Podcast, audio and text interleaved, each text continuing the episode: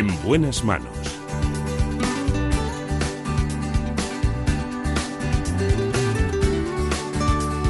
El programa de salud de Onda Cero. Dirige y presenta el doctor Bartolomé Beltrán.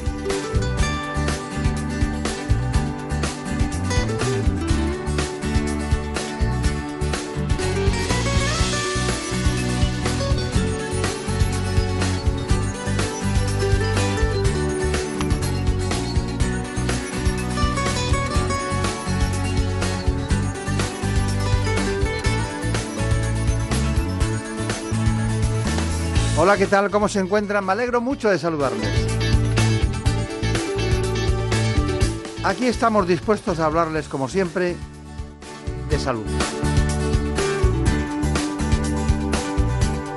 Nos acompaña en la producción Marta López Llorente. En la realización del espacio, Daniel Solís. En buenas manos. El programa de salud de Onda Cero. Dirige y presenta el doctor Bartolomé Beltrán. Déjame que mis manos rocen la tuya. Las manos, las manos de la cirugía. Vamos a hablar hoy con un gran cirujano, el doctor Argüello de Andrés, que trabaja en el Hospital de Sanitas de la Moraleja en Madrid. Veré, aunque no vuelvas, déjame que te deje pena. Cirujano clásico donde los haya, un hombre capaz de trabajar con las últimas vanguardias de lo que es la laparoscopia, pero también de esa cirugía general clásica ahí, en la que se trataban todos los problemas de aparato digestivo, las hernias, la cirugía del tiroides e incluso la cirugía de la mama. Jugarse la vida, probar tu veneno. Así que nos adentramos en el amplio camino de la cirugía con este informe. Se presume que la cirugía general tuvo su origen en la antigua Grecia. Hoy se define como la especialidad de la medicina que se dedica al tratamiento de ciertas enfermedades por medio de la intervención quirúrgica. Su campo de acción comprende las enfermedades endocrinas de la mama, gastrointestinales, hepatobiliares, pancreáticas, colorectales y de la pared abdominal. Algunos ejemplos son la extirpación de la vesícula biliar, la apendicitis, el cáncer de colon y la obesidad mórbida. Cada año se realizan cerca de 5 millones de estas intervenciones en los hospitales españoles. La irrupción de la laparoscopia a finales de los 80 supuso una auténtica revolución dentro de la historia de la cirugía. En la actualidad, hasta 8 de cada 10 de las que se realizan en nuestro país se resuelven mediante esta técnica de mínima invasión, cuyas ventajas frente a la cirugía convencional son innumerables. Su uso reduce la estancia hospitalaria, las molestias posoperatorias y acorta la recuperación del paciente. Además, gracias a los avances tecnológicos, se han abierto nuevas vías, como la cirugía robótica o la cirugía por orificios naturales del cuerpo. Pues aquí estamos con el doctor Manuel Argüello, que trabaja concretamente en esta etapa de su vida en un hospital muy cercano a nosotros, en La Moraleja, en el Hospital Sanitas La Moraleja de Madrid, como jefe de cirugía, pero tiene una dilatada experiencia en el sentido quirúrgico. Es uno de esos cirujanos que a todos los médicos nos gustan porque son capaces de enfrentarse a cualquier problema de cirugía general digestiva. Y no hay asunto menor. Veces la- las gentes piensan que un apendicitis es un asunto menor, pues es- puede ser algo muy difícil y muy complicado en algún momento de las eh, patografías de los pacientes o también las hernias inguinales o crurales o muchas cuestiones que pasan desapercibidas por la costumbre diaria que siempre se realizan bien. Bueno, pues aquí tenemos a uno de, de los grandes con dilatada experiencia, el doctor Argüello. Bueno, he visto, no le queda sitio del mundo por haber estado. Ha estado en Pittsburgh, ha estado eh, concretamente en Londres, en el Milces, luego ha estado en, en Holanda, eh, en el Hospital Virgen de la Torre, en el Gregorio Mañón, en el Fanta Leonor, en el Ruber Internacional. Y ahora, bueno, pues ahora le toca estar muy cerca de nosotros y le hemos conocido allí hace poco y teníamos interés en... Hacía tiempo que no me encontraba con un cirujano general y digestivo al estilo clásico. Efectivamente, efectivamente. La cirugía está bastante especializada hoy en día. pero como tú bien dices, los cirujanos clásicos nos gusta todo tipo de patología, aunque tenemos en el servicio gente que se dedica más especialmente a distintas patologías. Eso sí, refuerzan el servicio, pero mm, nosotros los clásicos hacemos casi cualquier tipo de patología. Pero también me llama mucho la atención que se levanta muy temprano. Sí, la verdad es que me gusta mucho madrugar, no así trasnochar, no soy nada trasnochador. Me gusta madrugar, me gusta ir al gimnasio, aunque no lo parezca por la mañana antes de ir a trabajar, y creo que te ayuda bastante a enfrentarte con el día, con energía, con fuerzas. endorfinas. Endorfinas, efectivamente, que te ayudan bastante en el día. Un cirujano tiene un equipo, y mucha gente se olvida siempre de los anestesistas, ¿no? Y de las las grandes enfermeras son capaces de tener todo el material preparado en el momento más oportuno. ¿no? Nosotros no nos vamos a olvidar, ¿eh? porque a usted y a mí nos gusta el quirófano, eh, pero realmente, eh, ¿cómo es su equipo? ¿Con qué, ¿Con qué plantilla cuenta? yo trabajo actualmente, como decía antes, en el Hospital Sanitas La Moraleja, que es un hospital completo. Es decir, un cirujano es, me imagino, como un presentador de televisión depende de un equipo que está detrás, que muchas veces no se ve o que no se reconoce su labor, pero sin la cual no podríamos desarrollar ninguna labor científica ni profesional. En el equipo de cirujanos somos ocho especialistas en el, en el, servicio de cirugía y aunque prácticamente todos hacen las cirugías convencionales, siempre hay especialistas en determinadas partes en cirugía de la carcinomatosis peritoneal, en cirugía laparoscópica, en cirugía de la obesidad. Y aparte, el personal de enfermería se cuenta con aproximadamente 18 enfermeras en el turno de mañana en el hospital, más enfermeras de hospitalización, eh, personal auxiliar de celadores, etcétera, etcétera. Un gran equipo, se lo puedo asegurar.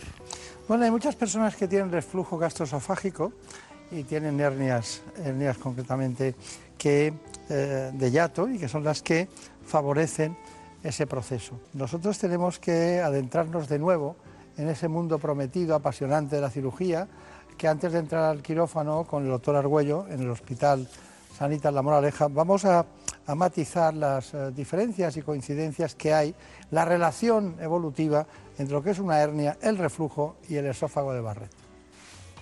La hernia de hiato consiste en que una parte del estómago se introduce en la cavidad torácica a través de un orificio del diafragma llamado hiato. Afecta al 20% de la población y en más o menos la mitad no produce síntomas.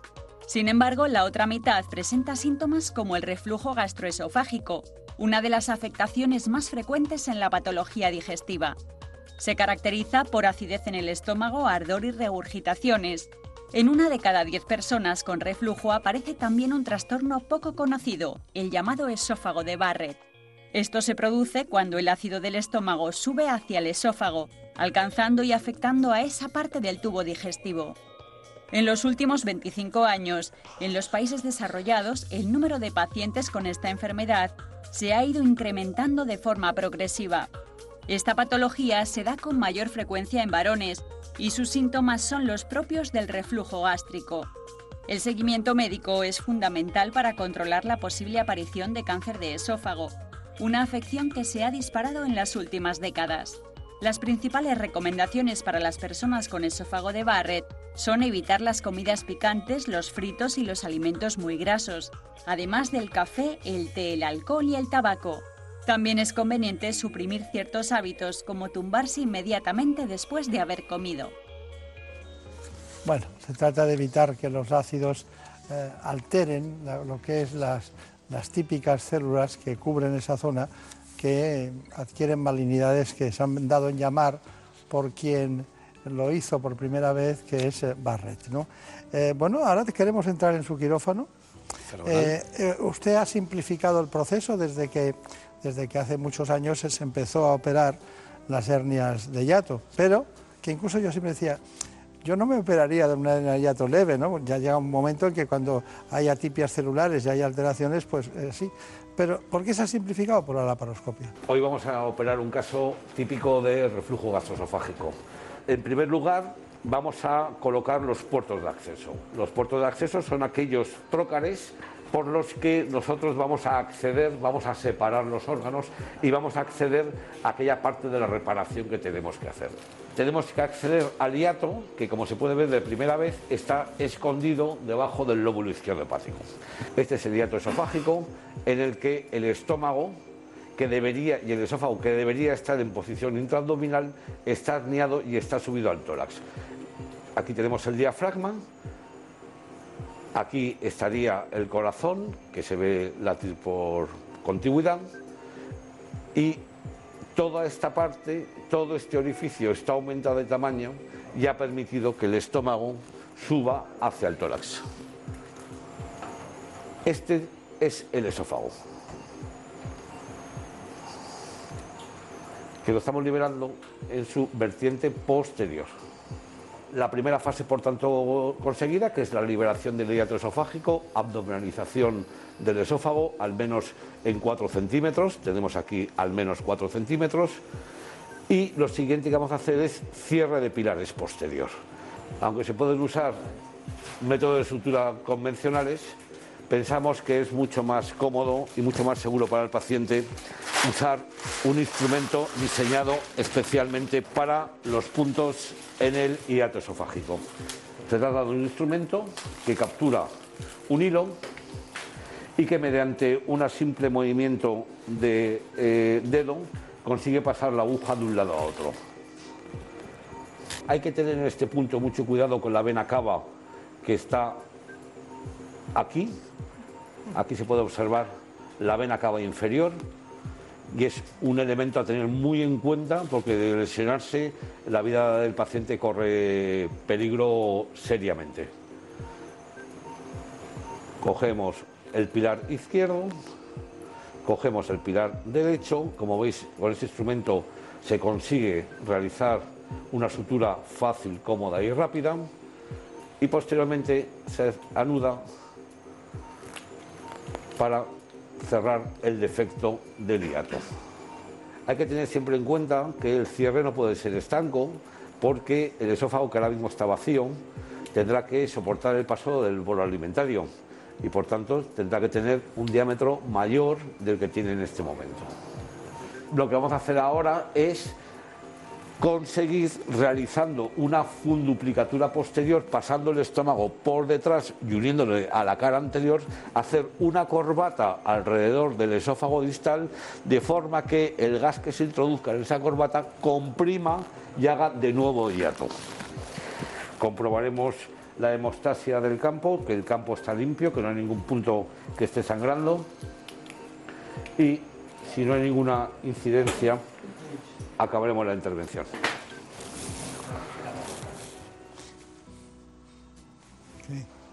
Esto no lo hace cualquiera. Bueno, es una técnica que en realidad está muy estandarizada.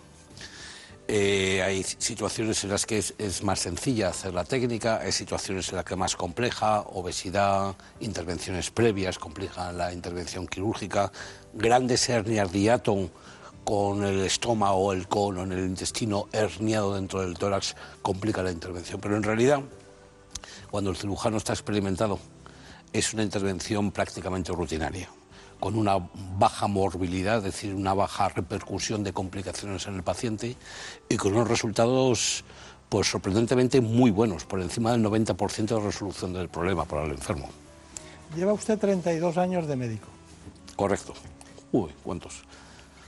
Y, pero esto hace 20 años no era así, ¿eh? 25 años no era así. Hace, yo cuando empecé, yo hice la especialidad quirúrgica en el Hospital eh, Clínico San Carlos de Madrid y la verdad es que las intervenciones de reflujo eran algo a tener en cuenta complicadas. Para empezar, al paciente se le sometía a, un, a una cirugía con una laparotomía media, es decir, se abría el abdomen desde arriba hasta abajo la cirugía era muy compleja porque esta capacidad de ver los órganos con una cercanía tremenda y con una altísima definición no era posible. Solamente eh, el hiato está muy escondido detrás del lóbulo izquierdo hepático y enterrado en el fondo del abdomen. Solamente lo veía el cirujano y en ocasiones ni siquiera lo veía, solamente lo podía palpar. De hecho, el esófago, que se ve perfectamente cómo pasa en este momento por detrás, el cirujano tenía que pasarlo a- con el dedo sin mirar absolutamente nada, con lo cual se producían mucho más complicaciones. Ha cambiado radicalmente la cirugía para el cirujano y sobre todo para el paciente. A veces se dice que la medicina es, bueno, ciencia y arte, ¿no? Lo de la corbata es un arte, ¿eh? Sí, la verdad es que lo de la corbata es un poco como las siete y media, ¿no? Tienes que hacer una corbata suficientemente apretada como para impedir que el paciente vuelva a tener reflujo otra vez. Pero no puedes hacer una corbata excesivamente fuerte porque entonces conseguiríamos una disfagia, es decir, el paciente pasaría de tener un reflujo ácido a tener una dificultad para que el bolo alimentario pasara al estómago. Eso solamente lo da la experiencia o hay técnicas para medir esa corbata. Hay técnicas, técnicas manométricas, no me imagino. Sí, hay técnicas mecánicas que consisten en pasar una bujía, que es una especie de sonda a través del esófago, y realizar la corbata con un tutor. El problema de esas mecánicas es que en la confección de la corbata intervienen muchas cosas. Intervienen la capacidad del esófago del paciente para vencer la resistencia. No es lo mismo hacer una intervención a un, a un paciente de 82 años que a un paciente de 22. O sea, hay que, el esófago del paciente de 22 años tiene mucha más potencia que tiene el potencia muscular que- Potencia muscular para vencer la resistencia. Claro. Y luego una cosa que pasa desapercibida, que es el tema de no hay hemorragia. La laparoscopia nos ha demostrado que se puede operar con cero hemorragia. Pero no solamente intervenciones digamos, de dificultad media, como es este caso, una hernia de hiato, sino incluso la práctica diaria de la cirugía del cáncer de colon, del cáncer de recto, de la suprarrenal. Hacemos cirugías que antiguamente podíamos usar 20 compresas, 30 compresas y un aspirador. Pasamos a usar dos gasas en toda la intervención quirúrgica, con lo cual hay una minimización de la hemorragia tremenda, desde el momento de la apertura hasta el cierre. Doctora Güella, ¿y cua- y cua- eso ya sé que para nosotros no es importante, para usted, para mí, pero ¿cuánto tiempo está en casa el paciente desde que ingresa?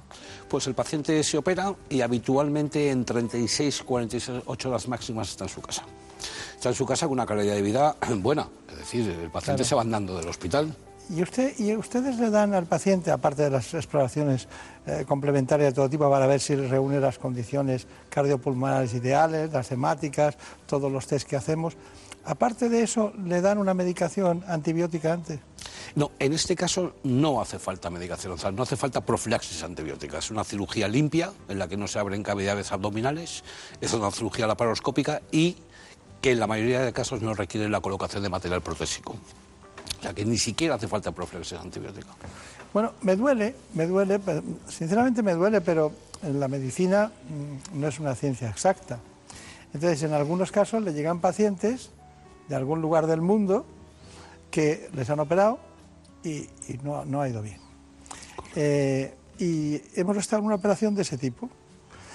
Eh, y, me gusta porque, porque dice, bueno, lo han contado todo porque usted morbilidad ha dicho que no tenía, que Prácticamente prácticamente cero, se sí. quedan bien. Y luego, mortalidad, si estaba hablando, está poniendo en valor la morbilidad, es que no hay mortalidad. ¿no? Prácticamente cero. Prácticamente cero.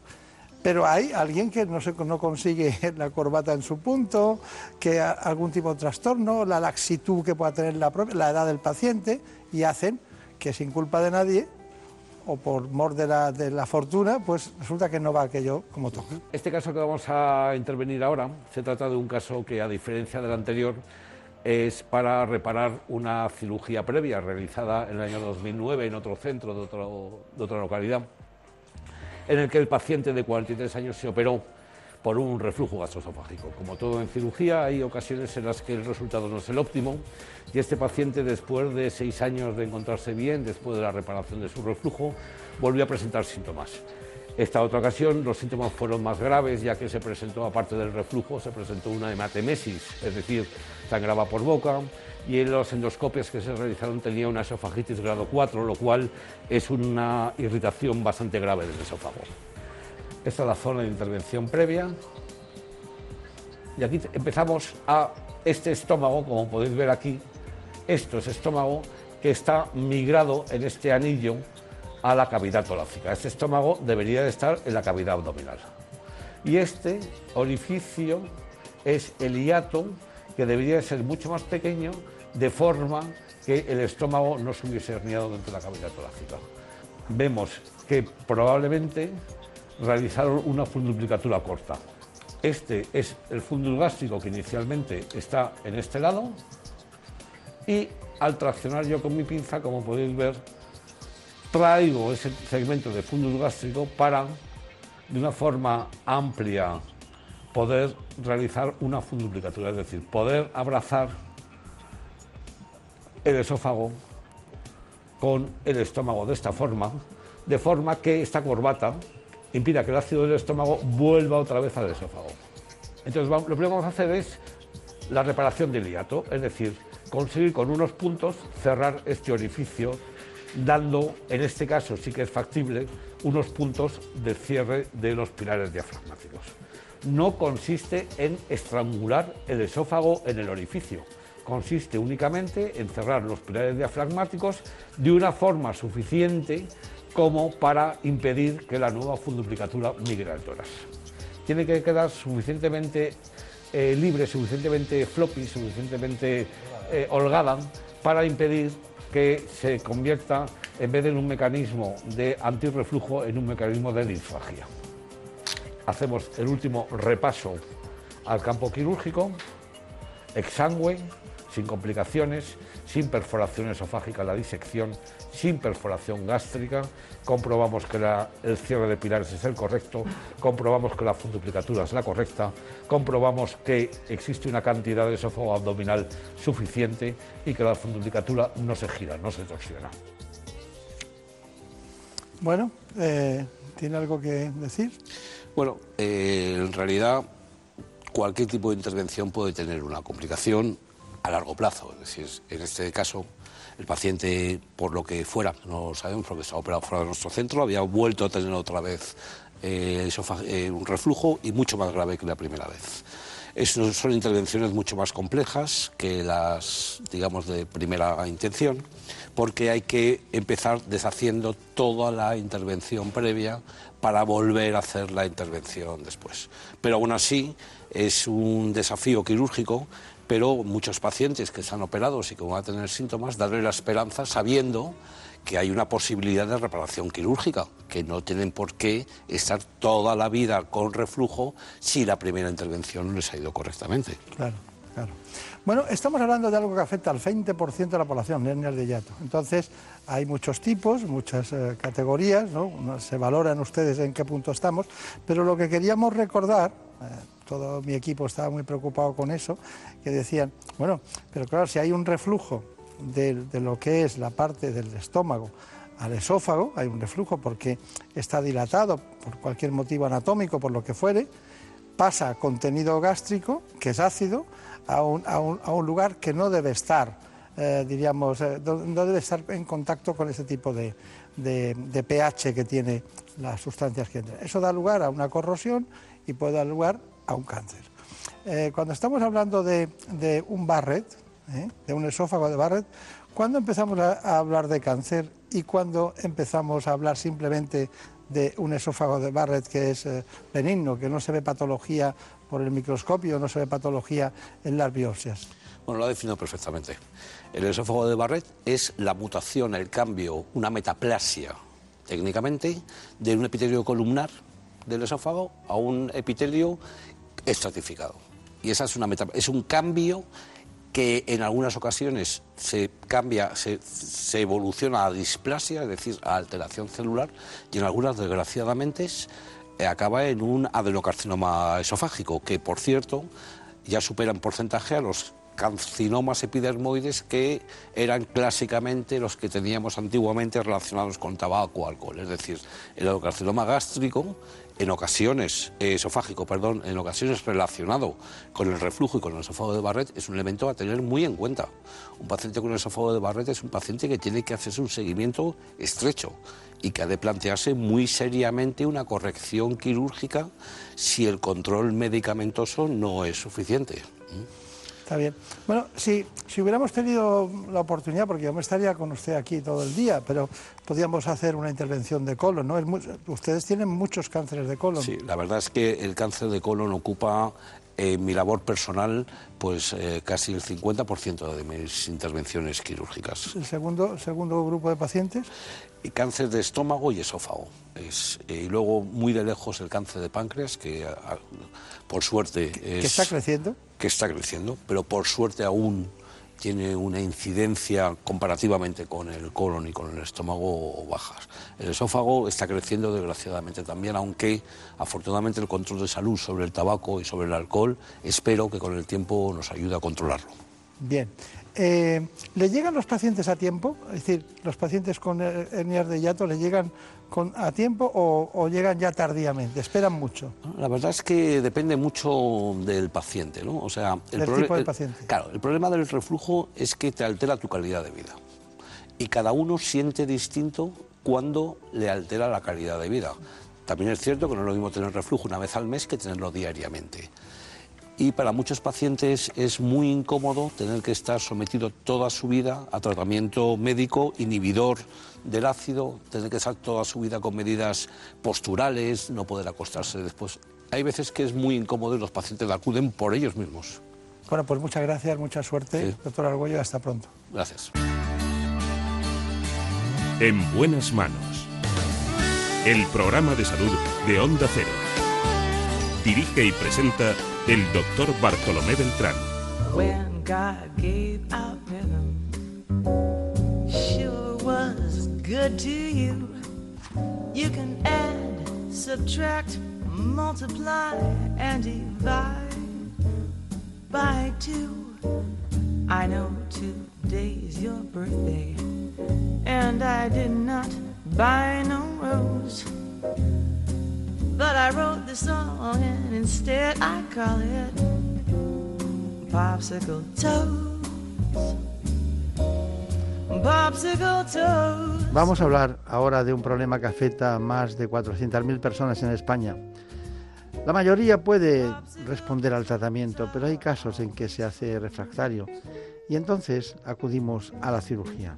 Lo hacemos de la mano de un neurocirujano de la Clínica La Luz y del Hospital Niño Jesús de Madrid, el doctor Francisco Villarejo.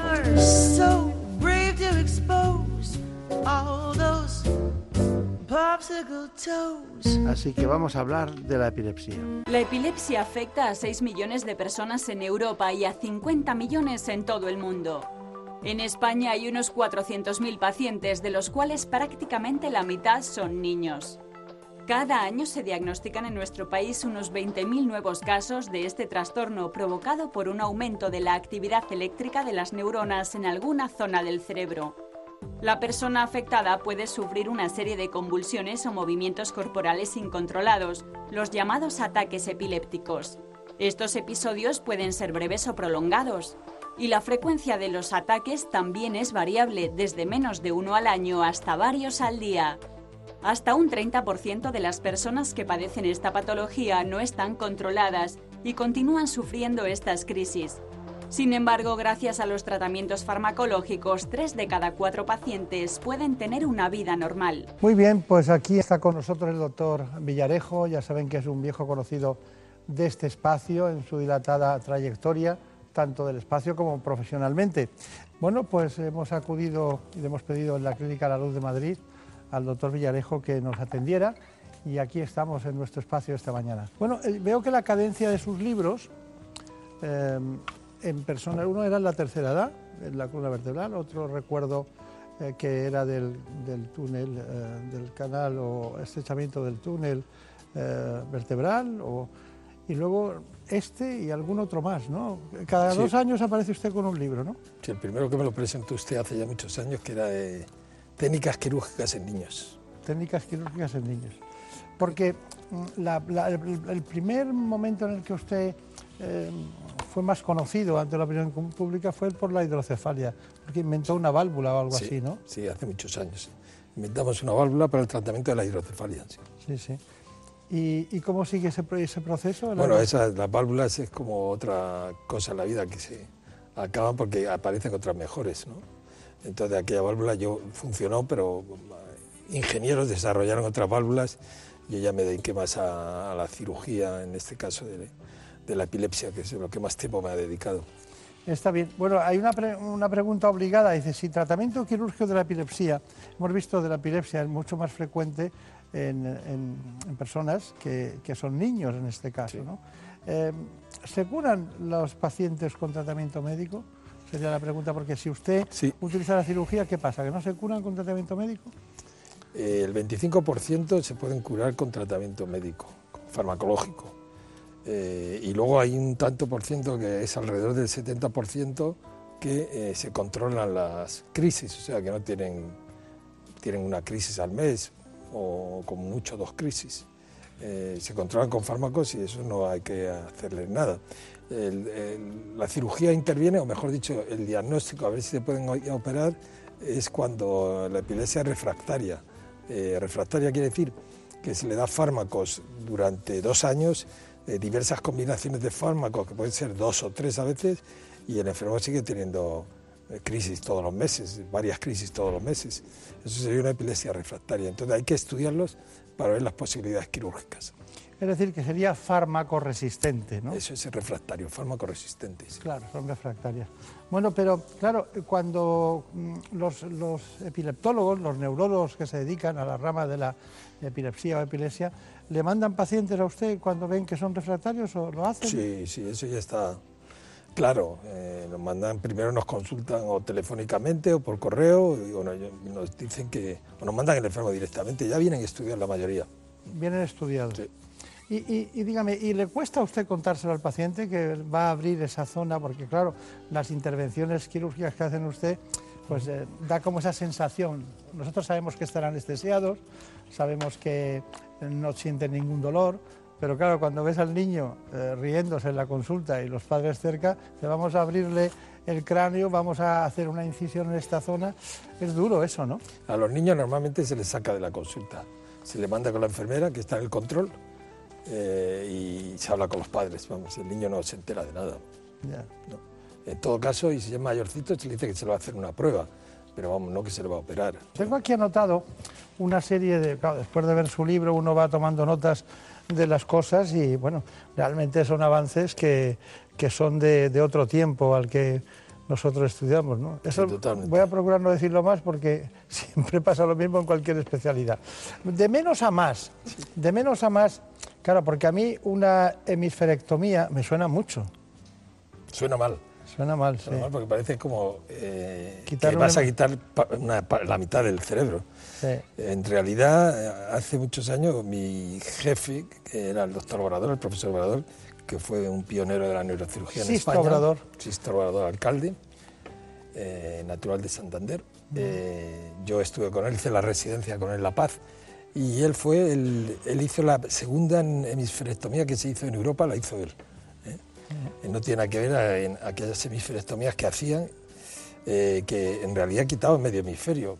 ¿Y qué pasa? Pues, hombre, un- eh, los que se dedicaban a esto siempre me decían, es mejor no tener una cosa que esa cosa esté enferma. O sea, mejor no tener ese hemisferio que ese hemisferio esté enfermo. Eh, la hemisferectomía son generalmente es en niños, o sea, porque la epilepsia se opera fundamentalmente en niños. O sea, el gran paso hacia adelante eh, de, de esta enfermedad es que se operan en niños para que luego su cerebro se pueda desarrollar. ¿no? Entonces, eh, eh, tú, quitas un hemisferio que está enfermo y el, paciente, la, técnica que tenemos ahora no es quitar el hemisferio, es desconectar parte del cerebro. Desconectamos el lóbulo frontal, del parietal, del temporal, del occipital y del otro lado, seccionamos el cuerpo calloso. Entonces, el hemisferio sano funciona muy bien y el otro ya no funciona porque lo has desconectado. Entonces, eh, hay niños que tenían ciento y pico crisis al día, al día, ¿eh?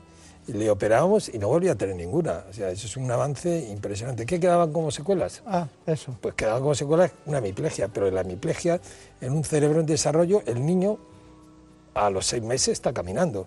Se le nota que, está, eh, que tiene un problema, ¿no? que, que va cojeando, pero bueno, y la mano la mueve perfectamente. Lo único que no mueve son, no tiene afinidad bien en, la- en los dedos, pero la mano lo puede mover. Todo con rehabilitación, claro está.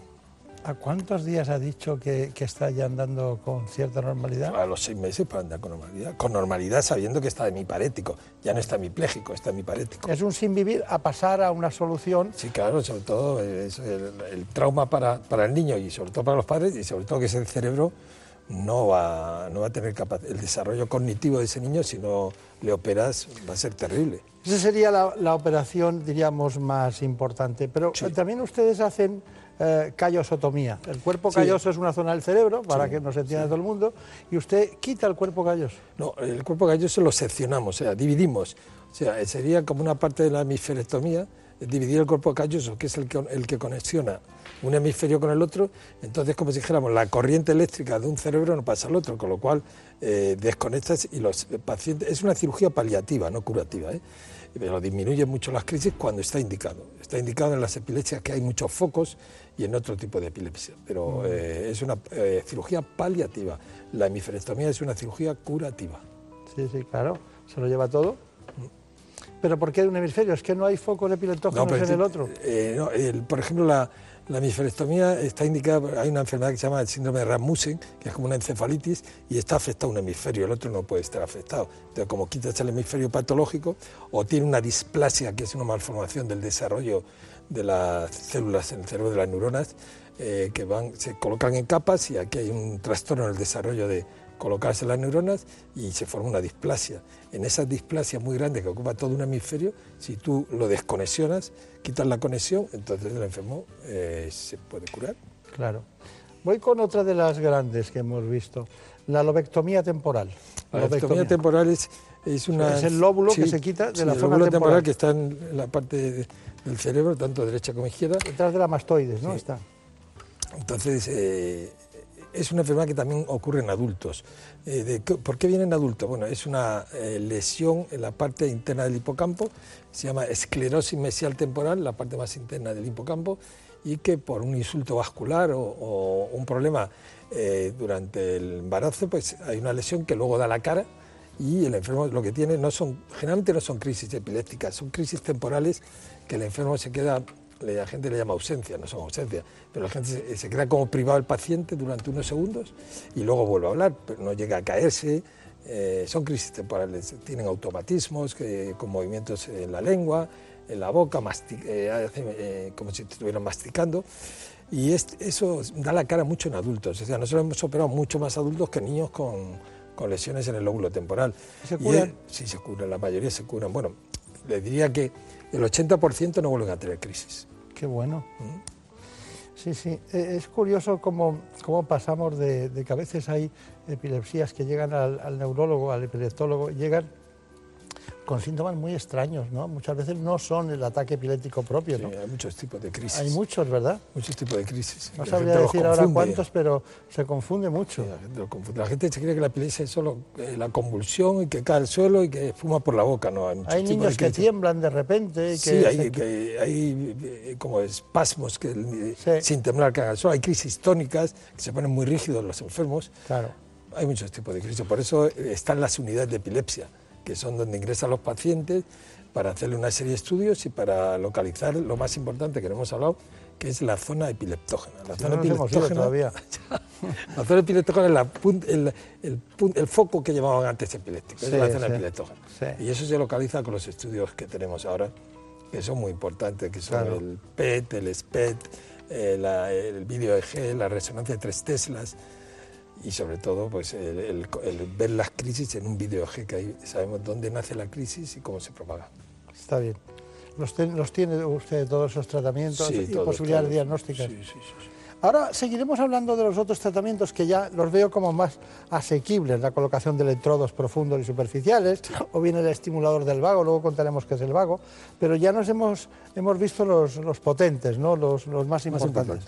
Bueno, eh, nosotros tenemos noticias, aparte hoy sería noticia, se ha publicado el libro del doctor Villarejo, en este caso un libro que trata de un tema apasionante, cirugía de la epilepsia en niños, Villarejo, Pérez Jiménez, eh, del Castillo y Butke Newcamp.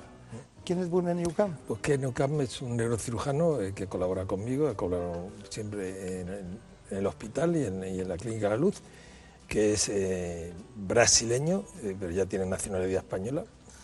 Y es, eh, Pero luego es tiene un- usted a un gran Fournier del. Castillo, que Fournier es francés. Fournier, sí, esa es la neuropsicóloga, la que hace los estudios neuropsicológicos. Y luego menos mal que tiene un Pérez Jiménez. Pero ¿no? Jiménez es la neurofisióloga, esa es la, eh, la que nos dice dónde está el foco.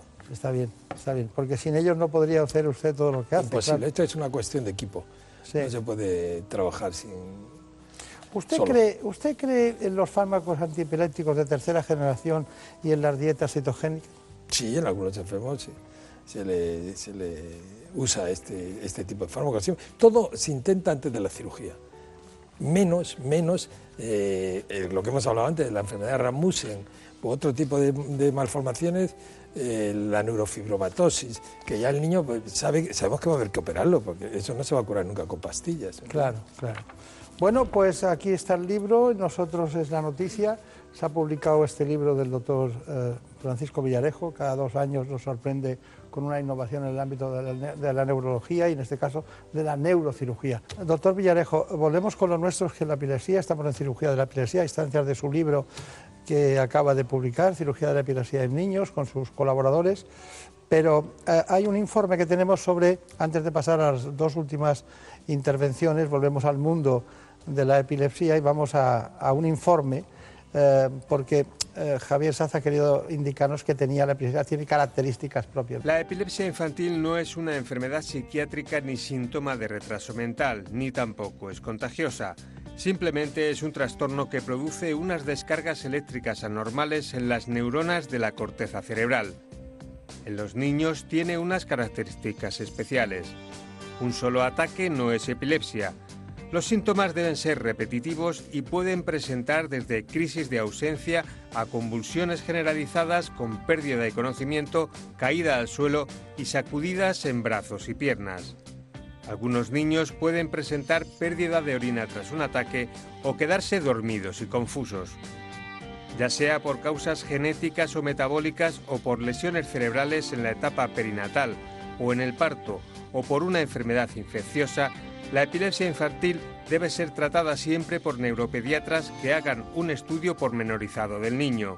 El diagnóstico requiere de diversas pruebas. La monitorización videoelectroencefalográfica recoge la actividad eléctrica del cerebro durante la crisis y es fundamental para un diagnóstico que puede completarse con una resonancia magnética cerebral, un análisis de sangre y un estudio genético.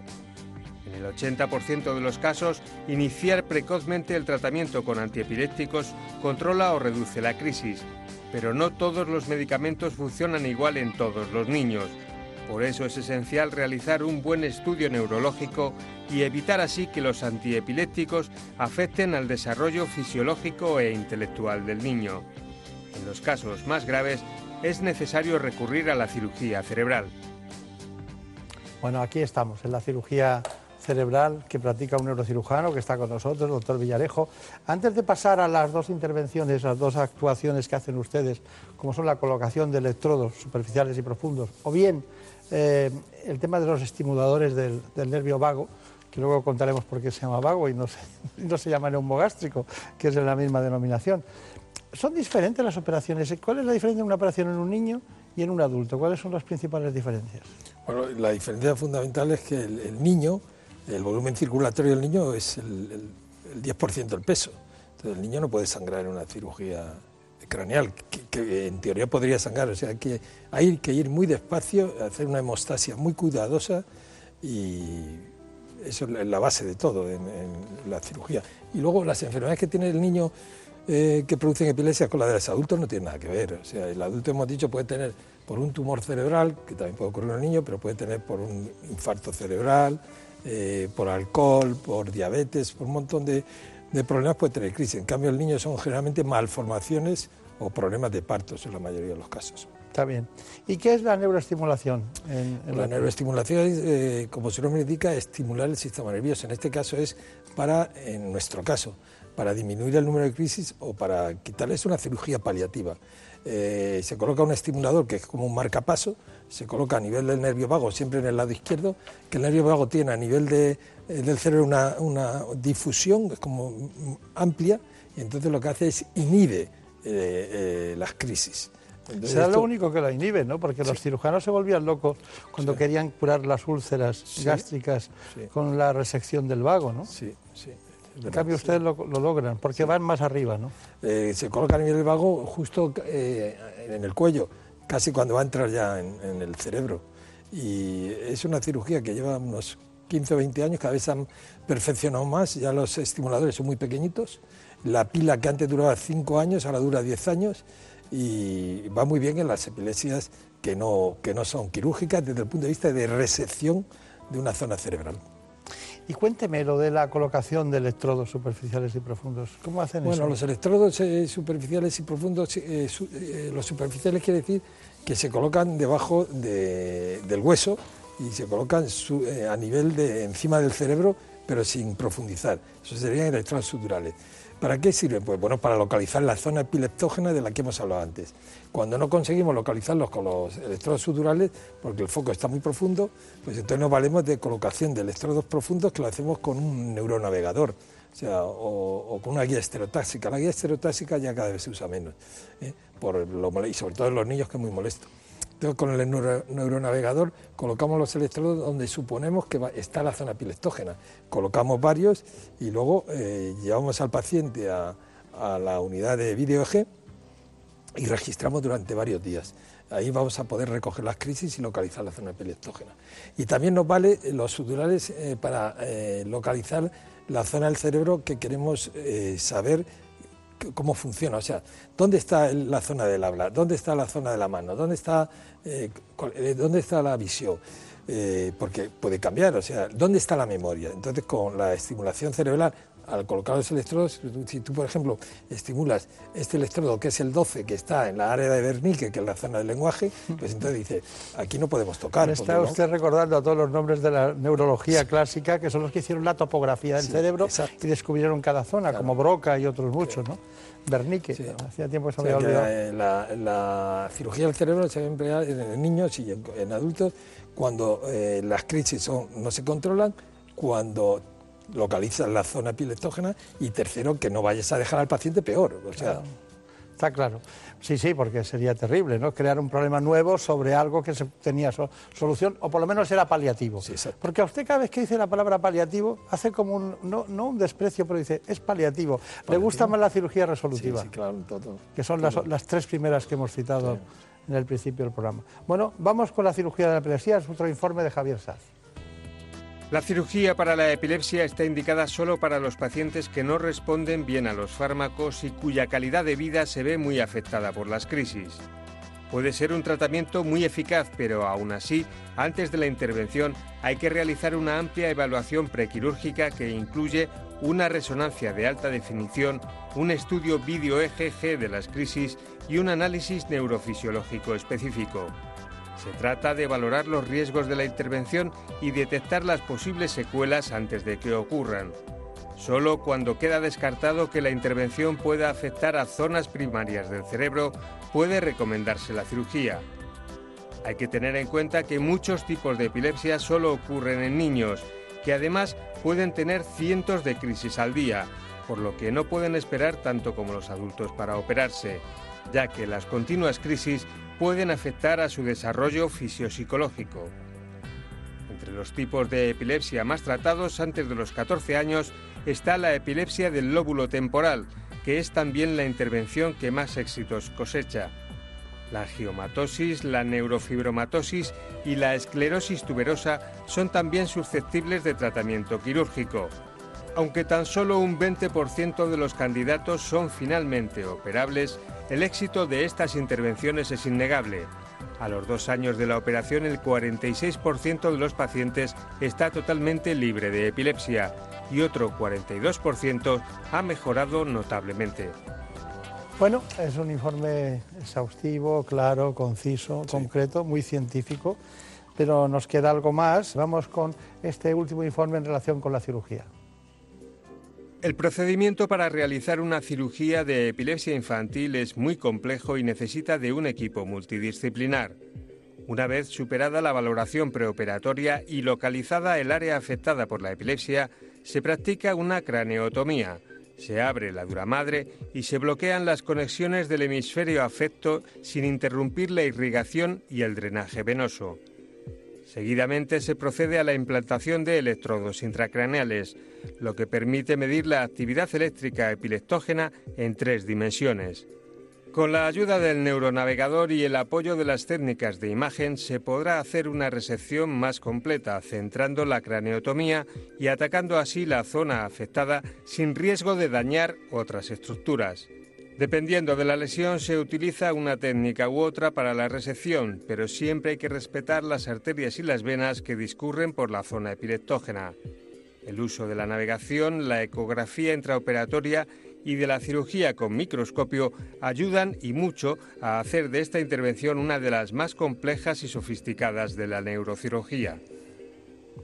Bueno, estaba tomando nota y digo que no se me olvide porque es realmente extraordinario el trabajo de edición y de realización que, realiza Salvador Espín en este espacio y, y, la afición que ha ido cogiendo casi como una especialidad médica de Javier Saz en estos en estos asuntos. Bueno, eh, ¿cuál es su conclusión? Pues la conclusión, eh, yo que he vivido épocas antiguas también, es que la cirugía de la epilepsia hoy día es una técnica que se debe hacer en determinados eh, hospitales o en determinados sitios, no se puede hacer en las unidades de epilepsia, tienen que estar en determinados sitios, que la cirugía de la epilepsia en muchísimos casos es curativa, o sea, los enfermos no vuelven a tener crisis, y en muchos casos el enfermo eh, disminuye en su número de crisis, con lo cual la vida eh, que pueden hacer es normal, o sea, pueden conducir, pueden trabajar en lo que...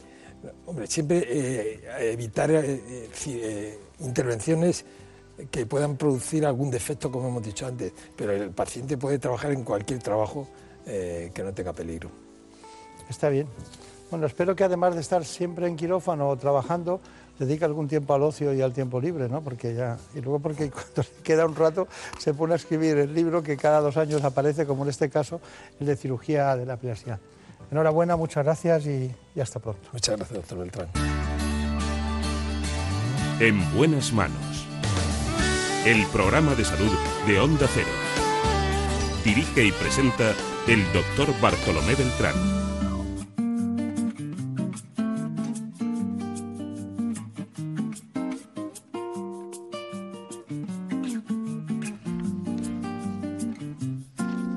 Prefiero no hacer caso a la cabeza. Me quedo con esos que ni se lo piensan. Prefiero a darlo por hecho, perder una apuesta. Prefiero olvidar a no haber querido caer en la trampa de un amor prohibido. Prefiero poquito de nada que más de lo mismo. Pues no es más de lo mismo lo que ocurre en cada segundo en nuestro espacio y en nuestro tiempo. Para eso están las noticias. Vamos a ver lo que nos cuentan, lo que ha ocurrido en la última hora nuestros compañeros de informativos. Les dejo con ellos y volvemos después. Seguiremos hablando de salud. Prefiero no hacer caso a la cabeza. Me quedo con esos que ni se lo piensan. Prefiero a darlo por hecho, perder una apuesta. Prefiero olvidar a no haber querido caer en la trampa de un amor prohibido. Prefiero poquito de nada más de lo mismo. Mil veces prefiero a todos aquellos que son como niños. Mil veces prefiero que pierdan los buenos que ganen los indios. Mil veces prefiero a todos aquellos que son como niños. Mil veces prefiero que pierdan los buenos que ganen los indios. Prefiero dejar la luz apagada, dormir en el lado que da la ventana. Prefiero.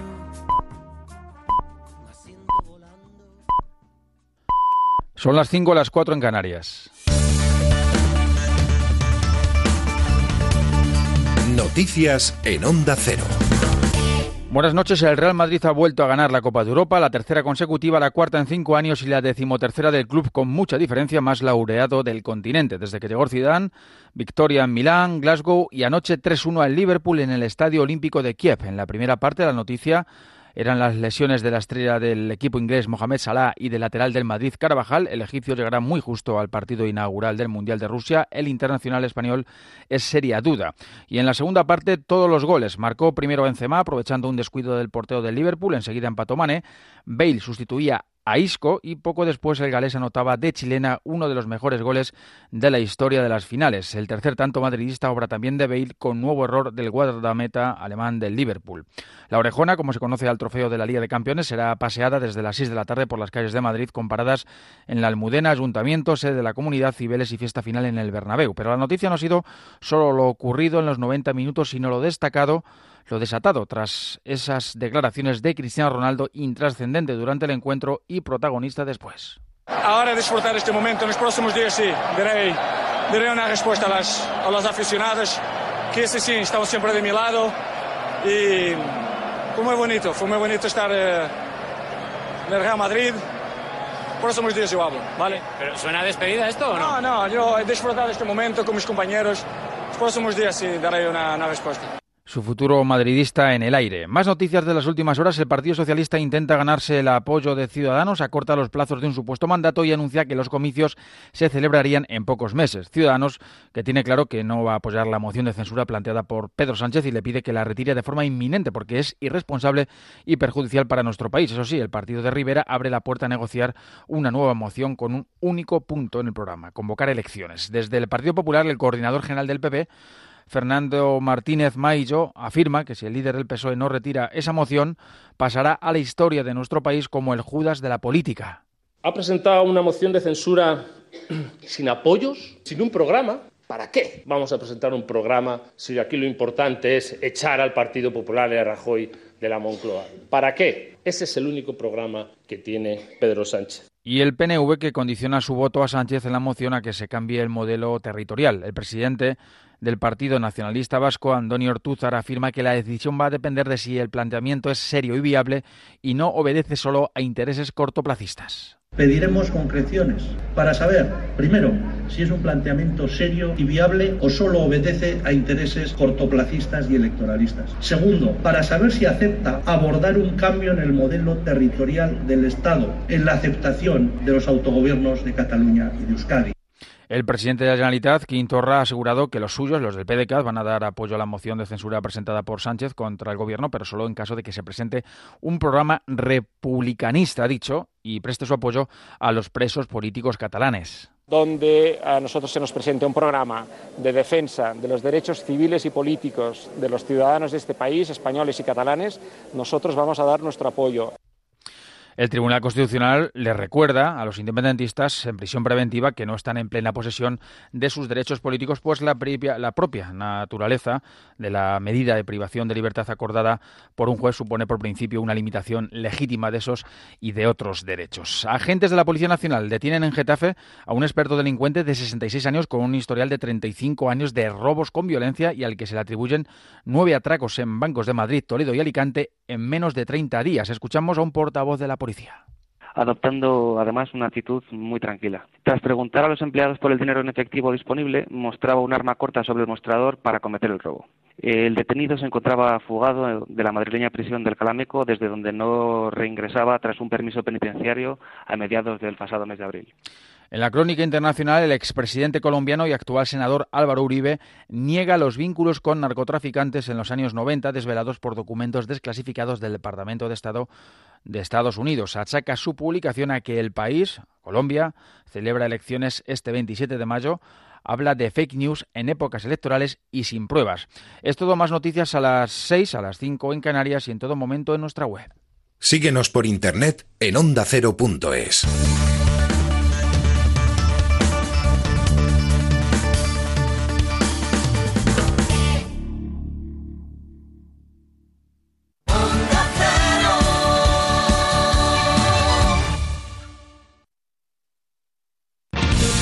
fines de semana, Carlos Rodríguez cuida de nuestros mejores amigos con buenos consejos y mucho humor. En Como el perro y el gato te ofrecemos noticias, reportajes, concursos y muy buen rollo. Sábados a las 3 de la tarde y domingos a las 2 y media. Como el perro y el gato, con Carlos Rodríguez.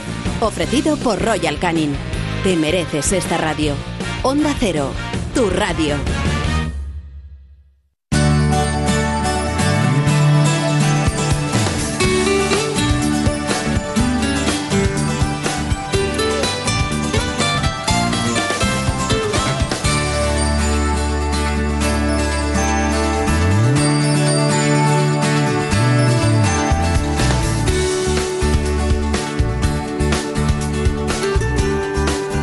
En buenas manos.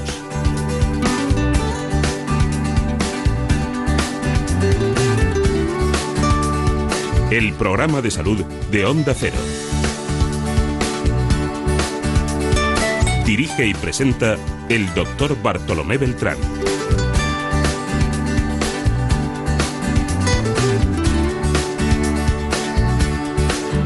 Seguimos en la segunda parte de este espacio, ya saben ustedes, en buenas manos.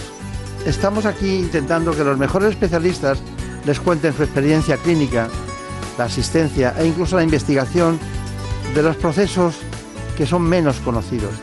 Y hoy lo hacemos de la mano del presidente de la Sociedad Española de Reumatología, el doctor Andreu. El doctor José Luis Andreu nos va a hablar hoy de enfermedades autoinmunes sistémicas. ¿Qué significa autoinmune? Pues son aquellos procesos en los que se ataca al propio organismo del, sistema inmunitario, pero también son sistémicos porque afectan a varios órganos o a casi todos los órganos y aparatos. Acudirá a este estudio María José Lebrero, que es la presidenta de Celu Lupus, que es la Federación Española de Lupus. Así que, ¿sabían usted en qué consisten las enfermedades autoinmunes? Hay ciertas patologías en las que el sistema inmunitario agrede al propio organismo del paciente. Son las conocidas como enfermedades autoinmunes sistémicas y pueden verse afectados diferentes órganos, como los riñones, el corazón, los pulmones, el sistema nervioso e incluso la piel o la vista. Aunque su causa sigue siendo un enigma, se han descrito factores genéticos, hormonales, ambientales o agentes infecciosos. Para estas enfermedades no existe una cura definitiva, pero es importante diagnosticarlas de manera precoz y tratarlas adecuadamente para evitar complicaciones y daños permanentes. El reumatólogo al frente de un equipo multidisciplinar de especialistas es el encargado de abordar estas patologías, entre las que están el lupus eritematoso sistémico, el síndrome de Sjögren y la esclerodermia. Estamos aquí con la posibilidad de conocer mejor estos procesos que afectan a muchos órganos y aparatos. En realidad estamos hablando de cuestiones que pueden afectar desde los riñones o el corazón, pulmones o también la vista. Llama mucho la atención esa coincidencia que será por algún motivo que conoceremos hoy. Está con nosotros el presidente de la Sociedad Española de Reumatología, un hombre que trabaja en la Clínica Puerta de Hierro de Madrid, es profesor de la Universidad Autónoma y uno de los grandes expertos en estos asuntos, en enfermedades autoinmunes. Una auténtica agresividad del propio organismo a nosotros mismos por ese sistema, el sistema inmunológico. Doctor Andreu, eh, su carrera tiene una línea de continuidad siempre en la misma dirección, no, no varía usted, siempre está en lo mismo, en la reumatología. Pero si yo le dijera, yo tuviera aquí un dermatólogo para hablar del lupus, por ejemplo, ¿estaría bien que hiciéramos eso? Bueno, estaría fenomenal porque el, eh, el lupus, uno de los órganos que más frecuentemente afecta, son las articulaciones y la piel. Los dermatólogos están acostumbrados a diagnosticar y manejar eh, gran parte de nuestros pacientes cuando la afectación cutánea no mejora con nuestros tratamientos sistémicos. Claro. Aparte de aquel viejo aforismo que puede hablar de cualquier cosa de medicina el que la sepa, eh, aparte de eso, eh, ¿los pacientes dónde acuden más? ¿A la reumatología? Eh, digo, hablando de enfermedades autoinmunes. Sí. ¿O a- porque usted lleva además esa unidad de trabajo que han tenido que especificarla en, en Puerta de Hierro? Sí, eh, el paciente acude eh, según cómo debuta la enfermedad. Normalmente el paciente con lupus accede al sistema sanitario por la afectación cutánea o por la afectación articular, por, le- por lo que he comentado previamente y es que son las afectaciones más frecuentes. Pero luego hay pacientes en los que se puede diagnosticar el lupus porque han tenido una crisis epiléptica, por ejemplo, y entonces pues es el neurólogo el que nos pide consulta, oye mira, he empezado a ver a esa mujer joven con crisis epiléptica y resulta que tenía los anticuerpos antinucleares positivos, me gustaría saber tu opinión sobre si la paciente tiene un lupus o porque empiezan a sangrar porque tiene una bajada brusca de sus cifras de plaquetas. Entonces, pues a lo mejor acceden por la puerta de urgencia y ahí es donde descubrimos que la paciente tiene un lupus. Es, es una enfermedad tan variopinta en sus manifestaciones clínicas que realmente dependiendo de cómo debute, pues así entra el paciente en el sistema sanitario. Pero lo más frecuente es piel y articulaciones. Pues muy bien, piel y articulaciones, ya veremos otras muchas cuestiones de las enfermedades autoinmunes, pero tenemos concretamente del lupus hoy aquí con nosotros a la presidenta de FELUPUS, que es la Federación Española de Lupus. Eh, ella concretamente es María José Lebrero y Oncala, ¿no? Onca- Oncala. Oncala.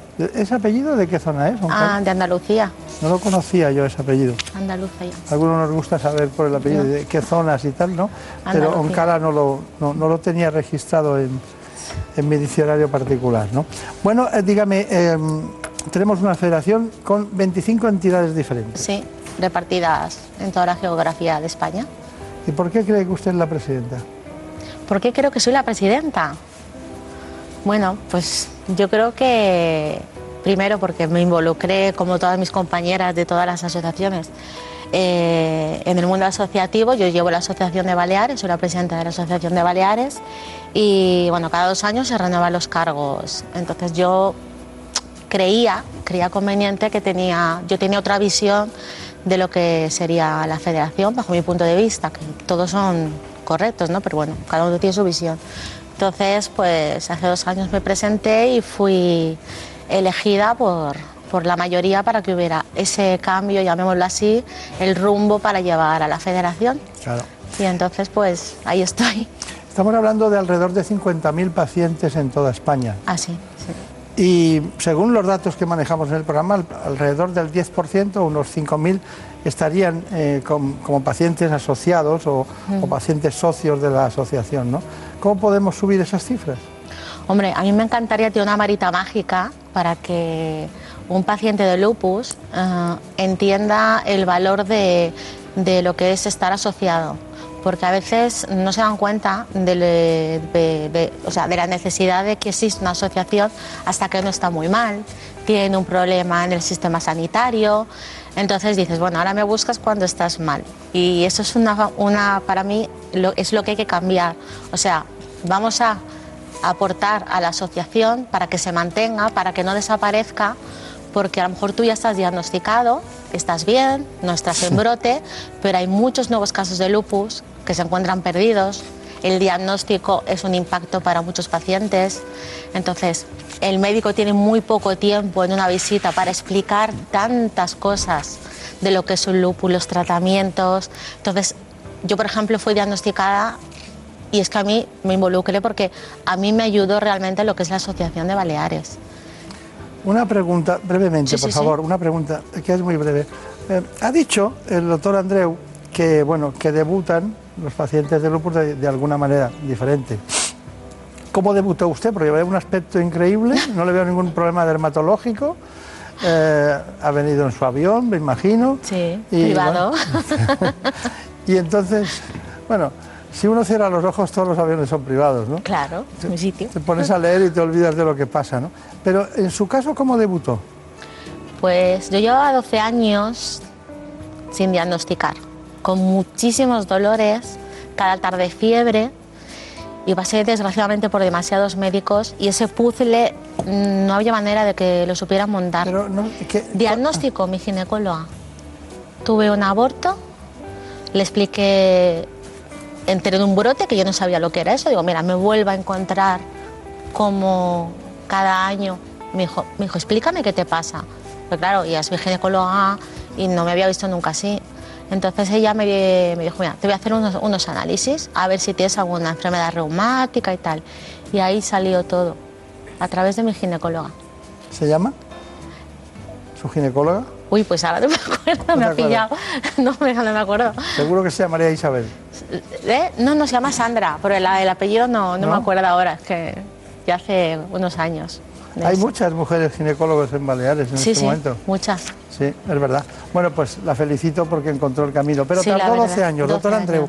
¿cuánto tarda un paciente en ser diagnosticado en general de enfermedades autoinmunes con la precisión clínica que corresponde? ¿Cuánto se tarda? Ya, pues habitualmente tarda más de lo necesario, ¿no? Por ejemplo, en otra enfermedad autoinmune sistémica de las que sí que tenemos datos, que es la artritis reumatoide, tardan como media un año, un año en ser diagnosticados. Eh, yo creo que el principal problema vuelve a estar en el debut. Si alguien tiene una crisis epiléptica, eh, la persona va al médico, va a la urgencia.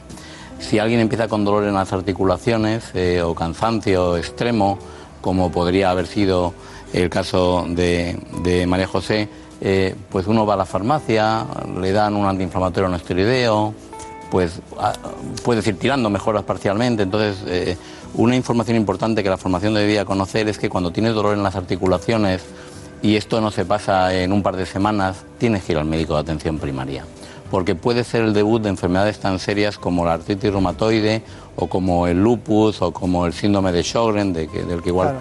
luego tenemos oportunidad. Seguro que decir, oportunidad. eh, a ti te duele el pecho y vas a urgencia, tú te encuentras un nódulo en la mama y vas al médico, a ti te duelen las articulaciones y pierdes un tiempo que puede ser precioso. Bueno, eh, es un tema mm, apasionante, pero yo siempre tengo la, impresión de que los pacientes entienden mejor lo que pueden tocar. Saben lo, que es un hígado, unos ojos, saben lo que es el corazón, los pulmones, pero cuando hablamos de enfermedades autoinmunes, hasta que no te dicen lo que tienes, te pierdes. Y luego siempre parece como una cosa rara, muchas son raras, pero mm, realmente hay que hacer mucho esfuerzo. ¿Cómo, cómo, cómo funciona un servicio de enfermedades autoinmunes? Bueno, pues funciona un Porque hay poquito pocos co- en España, como ¿eh? una, como no, no, hay, hay muchos. De hecho, ¿Cuántos? todo servicio de reumatología está capacitado por su formación para llevar este tipo de enfermedades.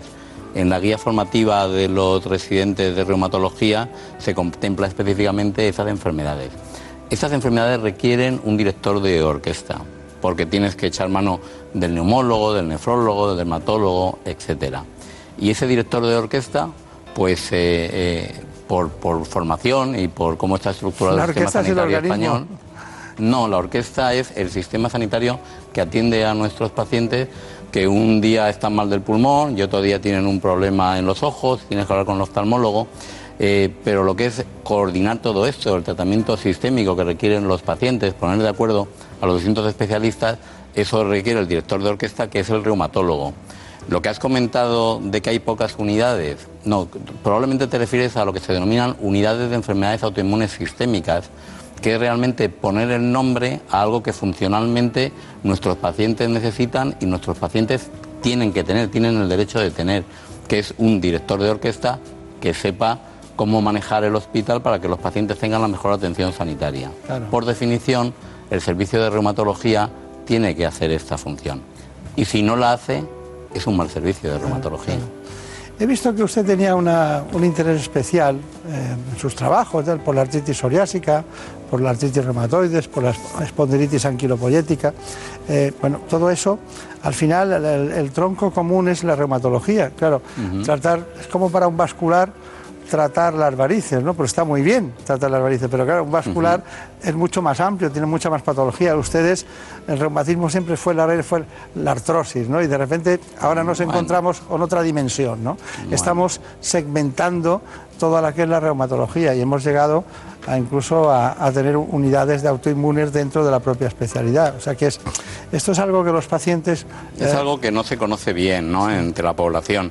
Las enfermedades reumáticas tienen muchos mitos. Un mito es que afecta a la gente mayor y realmente las enfermedades reumáticas afectan desde los lactantes hasta las mujeres en edad fértil, hasta pues, la gente mayor. Y no existe el reuma, existen las enfermedades reumáticas y hay más de 200 enfermedades reumáticas. En ese sentido, la verdad es que nuestra actividad es una actividad apasionante porque tenemos la posibilidad de manejar enfermedades como el lupus, como la artritis reumatoide, como la osteoporosis o como la gota, lo cual hace que ser reumatólogo sea realmente muy divertido. Sí, sí, sí. Sí, porque es eh, muy difícil que muchas personas relacionan de entrada sin conocer la medicina que el gota o la gota puedan puedan ser enfermedades eh, de origen, o sea, en la Sí, especialidad de la reumatología. sí. sí. Pero bueno, pero tienen mucho interés el que ustedes no se desprendan del principal, porque es fundamental, ¿no? Ma- contener la especialidad en su, en su ámbito, ¿no? También le pregunto esto porque es usted presidente de la Sociedad Española de Reumatología y esto es uno de sus trabajos más importantes, el, el darle contenido a cada una de las áreas, la osteoporosis, todo el mundo la diagnostica normalmente un ginecólogo, pero eh, la pueden tratar los internistas, los médicos de atención primaria, pero lo suyo, el sustituto es que el reumatólogo la vea, ¿no? La vea y la diagnostique. Dígame, eh, la diferencia entre los, los pacientes bien tratados en estas patologías o los pacientes que por lo que sea no están tratados, ¿está de acuerdo en que económicamente eh, se hace más ahorro cuando se trata bien? Hombre, es evidente. Yo, yo creo que el problema no está en, gastar mucho o poco, sino en gastar bien. Es lo que se denomina eficiencia. Eh, y está claro que un diagnóstico certero es lo que genera más eh, eficiencia para nuestro sistema sanitario público, del que todos estamos tan orgullosos y tan contentos de disfrutar. Es verdad que en ocasiones un diagnóstico certero lo que conlleva es la indicación de un fármaco pues de un precio eh, quizás más elevado que, que otros. Pero en conjunto yo creo que la afirmación de un, un diagnóstico certero aumenta la eficiencia de- del gasto en fármacos del sistema sanitario, yo creo que eso nadie lo puede dudar. claro. Pero lo más importante, por supuesto, es la calidad de vida de los pacientes. Eh, el fin último del sistema sanitario, de los médicos, de las enfermeras, de, de- de toda la organización, es que nuestros pacientes tengan calidad de vida. Es que vivan muchos años y vivan bien. Bueno, eh, hay una cosa. Está- cuando estamos hablando del lupus, hay algún momento en que me viene a la cabeza la fatiga crónica, la fibromialgia, me viene y luego se me va, ¿no? Porque luego veo que es más concreta, que hay patologías que son más objetivables, ¿no? Pero me ha venido a la cabeza. ¿Es posible que me pase eso? ¿Es, tiene una cierta... Bueno, sí, es, muy posible porque eh, no es infrecuente que, que una paciente con síndrome de Sjögren o con lupus eritematoso sistémico además tenga una fibromialgia asociada. Por ejemplo, en dos estudios que hemos hecho en la Sociedad Española de Reumatología, un registro de síndrome de Sjögren primario y un registro de lupus, de hecho es el registro más potente a nivel numérico que se ha hecho nunca en la historia de la medicina, con más de 4.000 pacientes incluidos, se ha visto que aproximadamente un 15% de los pacientes, tanto con lupus como con síndrome de Sjögren, tienen fibromialgia, o sea, que es una asociación relativamente frecuente. Y luego tenemos el tema de, sin tener fibromialgia, tener cansancio incapacitante. Eh, Es uno de los síntomas más devastadores para la calidad de vida de nuestras pacientes y es muy frustrante para nosotros porque podemos tener perfectamente controlada la actividad de la enfermedad, pero la paciente sigue con ese cansancio incapacitante, como decía María José, que a, a mediodía se te han acabado las Ah, pilas. Y en ese sentido, yo creo que hay que hacer un esfuerzo de investigación para desarrollar fármacos que impacten sobre esa característica de, de estas enfermedades. Sí, Si me ven sufrir es porque quiero meter en el mismo tiempo el máximo número de conceptos y, de, y de cuestiones. Vamos con algo que hemos preparado que es concretamente el lupus. Cada vez se diagnostican más casos de lupus en nuestro país y de forma más precoz. Esta patología se puede presentar a cualquier edad, pero lo más frecuente es que se inicie en la juventud. Se estima que afecta a 5 millones de personas en el mundo y unas 50.000 personas en España. El 90% de ellas son mujeres en edad fértil, entre los 20 y los 40 años. El lupus se encuadra dentro de las enfermedades autoinmunes. Esto quiere decir que el sistema inmunológico se confunde y no diferencia entre las partículas extrañas y las propias células o tejidos, produciendo anticuerpos en contra de sí mismo. Se trata de una enfermedad inflamatoria crónica que se manifiesta alternando periodos de actividad con otros de remisión. El lupus eritematoso es además una enfermedad sistémica, ya que puede afectar a muchos órganos, piel, articulaciones, riñones, corazón, pulmones, pero la mitad de los pacientes tienen afectación casi exclusiva de la piel y las articulaciones. Cada persona tiene un patrón diferente de la enfermedad, lo que en ocasiones dificulta el diagnóstico. Bueno, la verdad es que después de conocer el lupus dentro de este conjunto de patologías que son las enfermedades autoinmunes, a nosotros nos, gustaría, sí, profundizar en eh, los nuevos tratamientos biológicos. Lo ha preparado Javier Saz. El lupus es una de las enfermedades autoinmunes más difíciles de diagnosticar, ya que afecta a órganos tan diferentes como la piel, los pulmones, el corazón o el riñón. El diagnóstico se realiza mediante un análisis de sangre para detectar si existen anticuerpos antinucleares y anticuerpos anti-ADN. El tratamiento inicial es a base de corticoides en altas dosis y tratamientos autoinmunes, pero la gran alternativa es la terapia biológica. Los medicamentos biológicos se crean a partir de proteínas humanas o células vivas y su objetivo es estimular y reconducir el sistema autoinmune para que deje de producir anticuerpos de forma descontrolada. Un biosimilar se produce de esa manera, se produce por técnicas de biotecnología. Se coge, dependiendo de qué biosimilar estamos hablando, la proteína que queremos producir, se coge la célula que queremos que produzca esa proteína, se le hace producir la proteína, se purifica, bueno, se extrae, se purifica y se obtiene el biosimilar producido por biotecnología. Así pues, un biosimilar es a un biológico lo que un medicamento genérico a otro de marca y tienen las mismas ventajas e inconvenientes. En el caso del lupus, sus efectos secundarios, aunque son diferentes en cada paciente, se asemejan bastante a una gripe común. Fiebre, dolor de cabeza, escalofríos, pérdida de apetito. En cualquier caso, los efectos secundarios tienen que ser valorados por su especialista para ajustar dosis o eliminar componentes, ya que al ser una enfermedad crónica que surge por brotes, el tratamiento debe ser de por vida. Bueno, pues ya lo tenemos. Eh, quería, aparte de que me matizara, si tiene que matizar algo respecto a los tratamientos, que esa ha sido una cuestión muy general, abriendo, abriendo puertas al futuro, eh, ¿cuál es su conclusión? Sí, bueno, matizar de, de esta información que ahora mismo para el lupus hay dos agentes biológicos que son los que utilizamos, que son el rituximab, que lo utilizamos fuera de ficha técnica para casos muy graves refractarios a terapia convencional y el belimumab, que este sí que tiene contemplado en ficha técnica la utilización de lupus.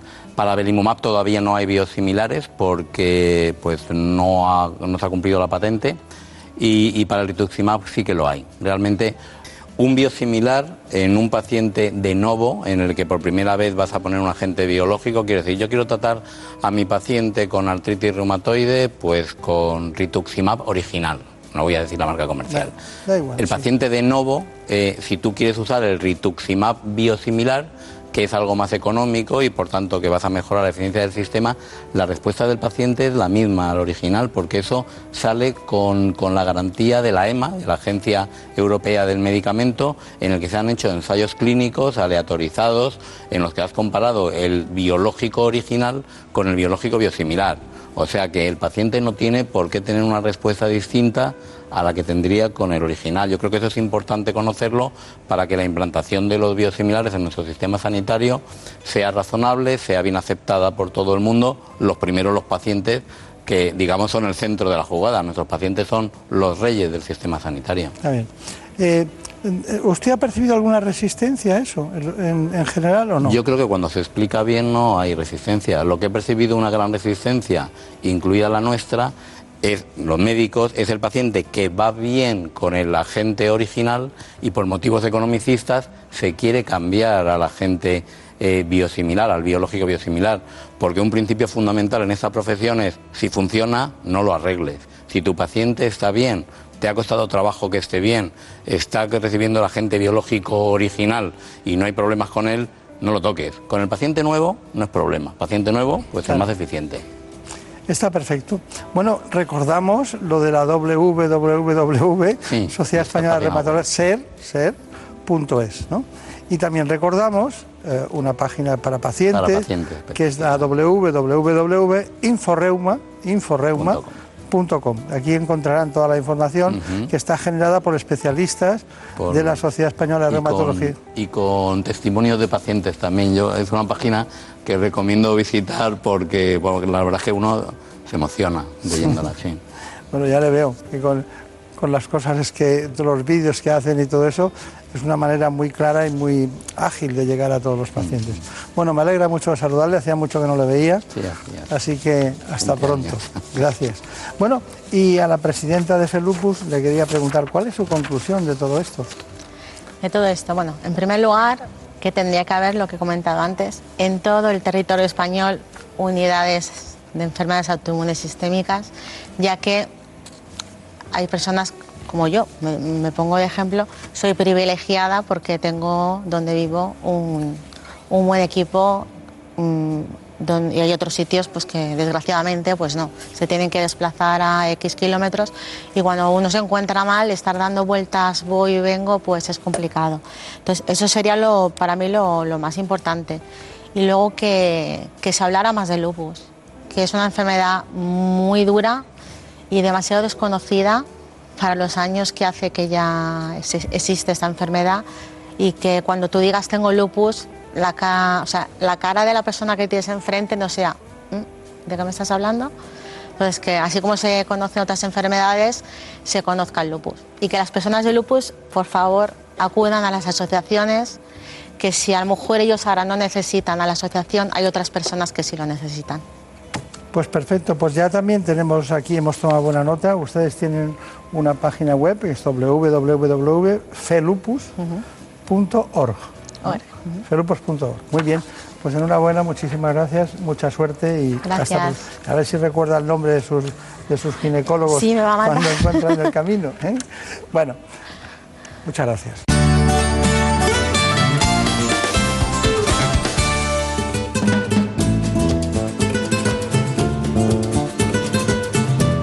Ha llegado el momento de conocer lo que publican nuestros compañeros de La Razón en ese suplemento de A tu Salud.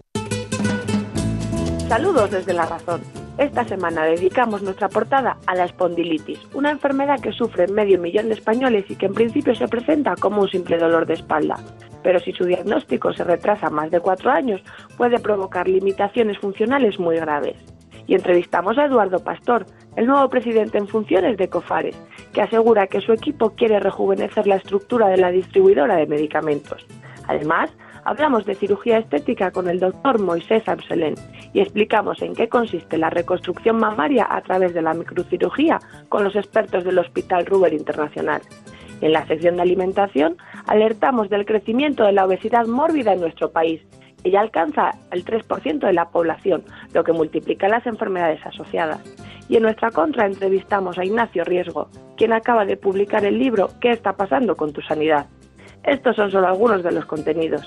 Encontrarán más información en las páginas del suplemento a tu salud y durante toda la semana en nuestra web www.larazón.es. Sin más, que pasen una feliz semana.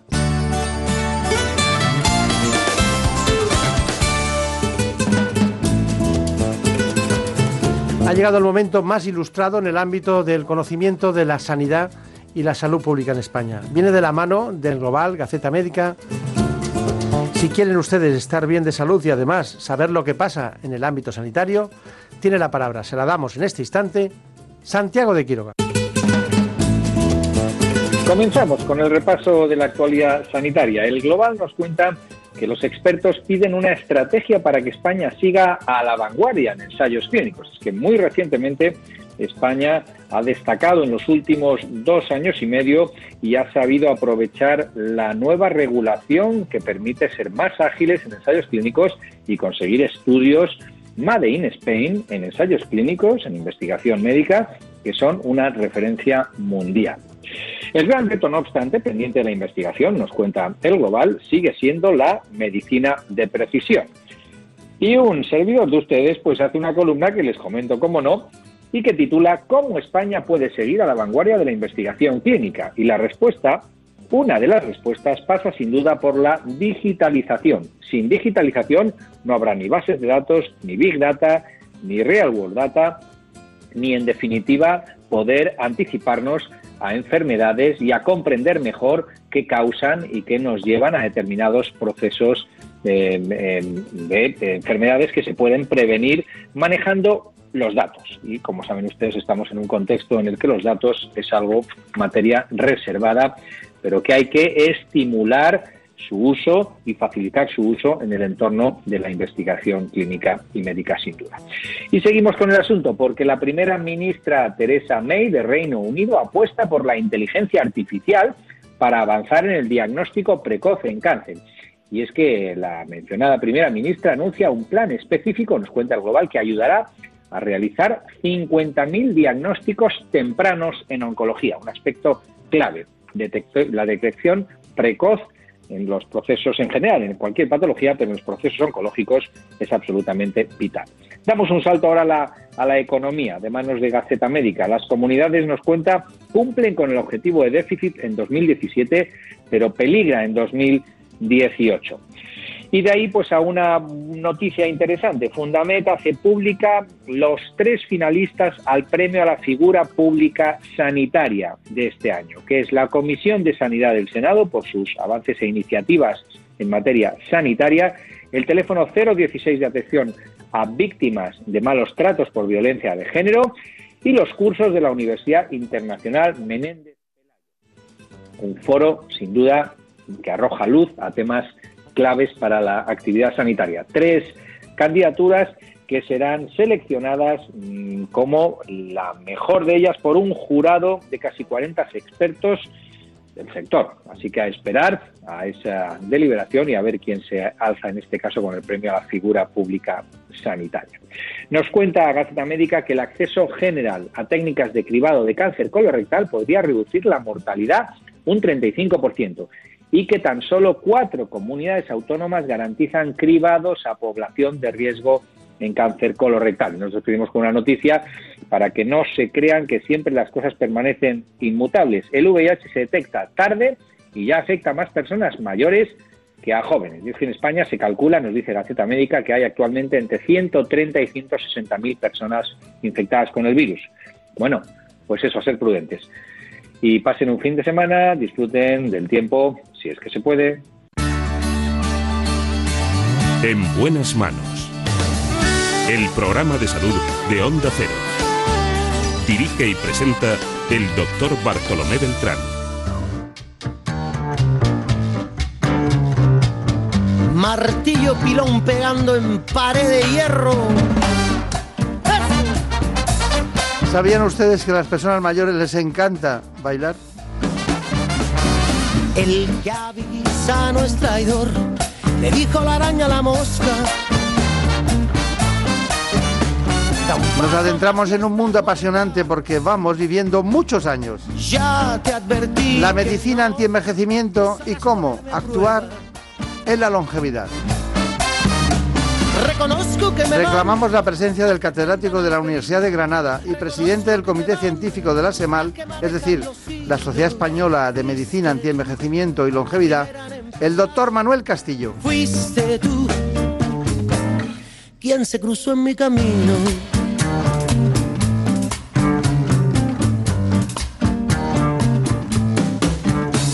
De ti, fuiste tú quien me puso en pie de guerra. De ti, tuya fue la idea de apagar la luz, de prender las velas. Pues ahora la vamos a encender en ese mundo apasionante del antienvejecimiento. Vamos con lo que nos cuente el doctor Manuel Castillo, pero antes les recomiendo que conozcan estas ideas básicas de este proceso que no podemos y tampoco deberíamos parar. España envejece a pasos de gigante. La población adulta mayor en España, es decir, con más de 65 años, representa ya una cuarta parte de la población y está previsto que para el año 2050 sea más del 35%. Además, la población octogenaria se ha disparado. Se coloca así en el cuarto país más envejecido del planeta, solo superada por Japón, Italia y Alemania. Según datos del IMSERSO, se estima que en España entre un 10 y un 15% de los mayores de 65 años presenta una dependencia importante, y por lo general suele ser la familia la que se ocupa del cuidado de estas personas. Con respecto a la esperanza de vida, se ha duplicado en el último siglo. Si en 1900 era un logro pasar de los 35 años, En la actualidad muchos alcanzan los 80 y sobre todo las mujeres. Los expertos aseguran que en la longevidad intervienen factores como la predisposición genética, el ejercicio físico y mental, una dieta rica en frutas y verduras y baja en grasas y además una actitud positiva ante la vida. Aquí está con nosotros el profesor Manuel Castillo, que es eh, doctor en medicina. Ya saben ustedes que en la ciudad de Granada, si se van a lo que llamábamos la carretera de Jaén, en un esquinazo muy importante, ahí se han formado grandes especialistas. Él es profesor en esa universidad y da la disciplina de la fisiología médica, que es el primer paso en el que los estudiantes de medicina empiezan a ver la posibilidad de que eso se altere para dar lo que son las patologías. Así que está eh, su conocimiento en la base de la medicina clínica y por eso cualquier alteración de esos procesos él la interpreta con exactitud porque conoce de dónde vienen. No como eh, en otros casos que de la misma manera se ve la sintomatología en la asistencia clínica, se ve al paciente que tiene distintas alteraciones, lo que hay que buscar las causas. Son dos maneras de encontrar eh, al paciente en el sitio adecuado, que es comprenderle en lo que es la atención médica. ¿Es correcto, profesor? Sí, totalmente. Pues eh, tiene mucha suerte, porque si eso es lo que la disciplina la recuerda cada día, ¿no? Cuando explica los, alumnos. ¿no? Exactamente, y además eh, de manera actualizada, porque la fisiología, lo mismo que otras disciplinas médicas, progresa mucho. Sí, sí. Cuando uno da la fisiología, dice, bueno, ya he empezado a oler la medicina, ¿no? De alguna manera. Bueno, hay muchas cosas que tratar con usted, pero hay una mm, que me llama mucho la atención. Hay estructuras, estructuras en el organismo que empiezan a envejecer pronto. Eh, yo hablo muchas veces del coenzima Q10, me llama la atención el coenzima Q10. Yo no sé si es esa la que empieza a darnos, a disminuir antes de los eh, que se han dado a llamar en los últimos tiempos antioxidantes. No entro en el debate si sí o si no, pero sí entro en cosas que empiezan a fallar, ¿no? Y, que empiezan muy... La gente no sabe que empezamos a envejecer a lo mejor a los 30 años. ¿no? Sí, e incluso podríamos decir que antes. Eh, podemos decir que estamos ganando capacidad funcional mientras estamos creciendo y una vez que hemos acabado de crecer ya no nos quedamos ahí en una meseta eh, durante años. Ya empieza un declive funcional eh, lento que varía de unas personas a otras y que varía de unas estructuras a otras y que ese declive, esa pérdida de capacidad funcional es el envejecimiento. Y hay estructuras que envejecen más, más rápido, pues uno puede perder pelo o puede perder audición, y hay otras que envejecen más eh, lento, pero en general todas.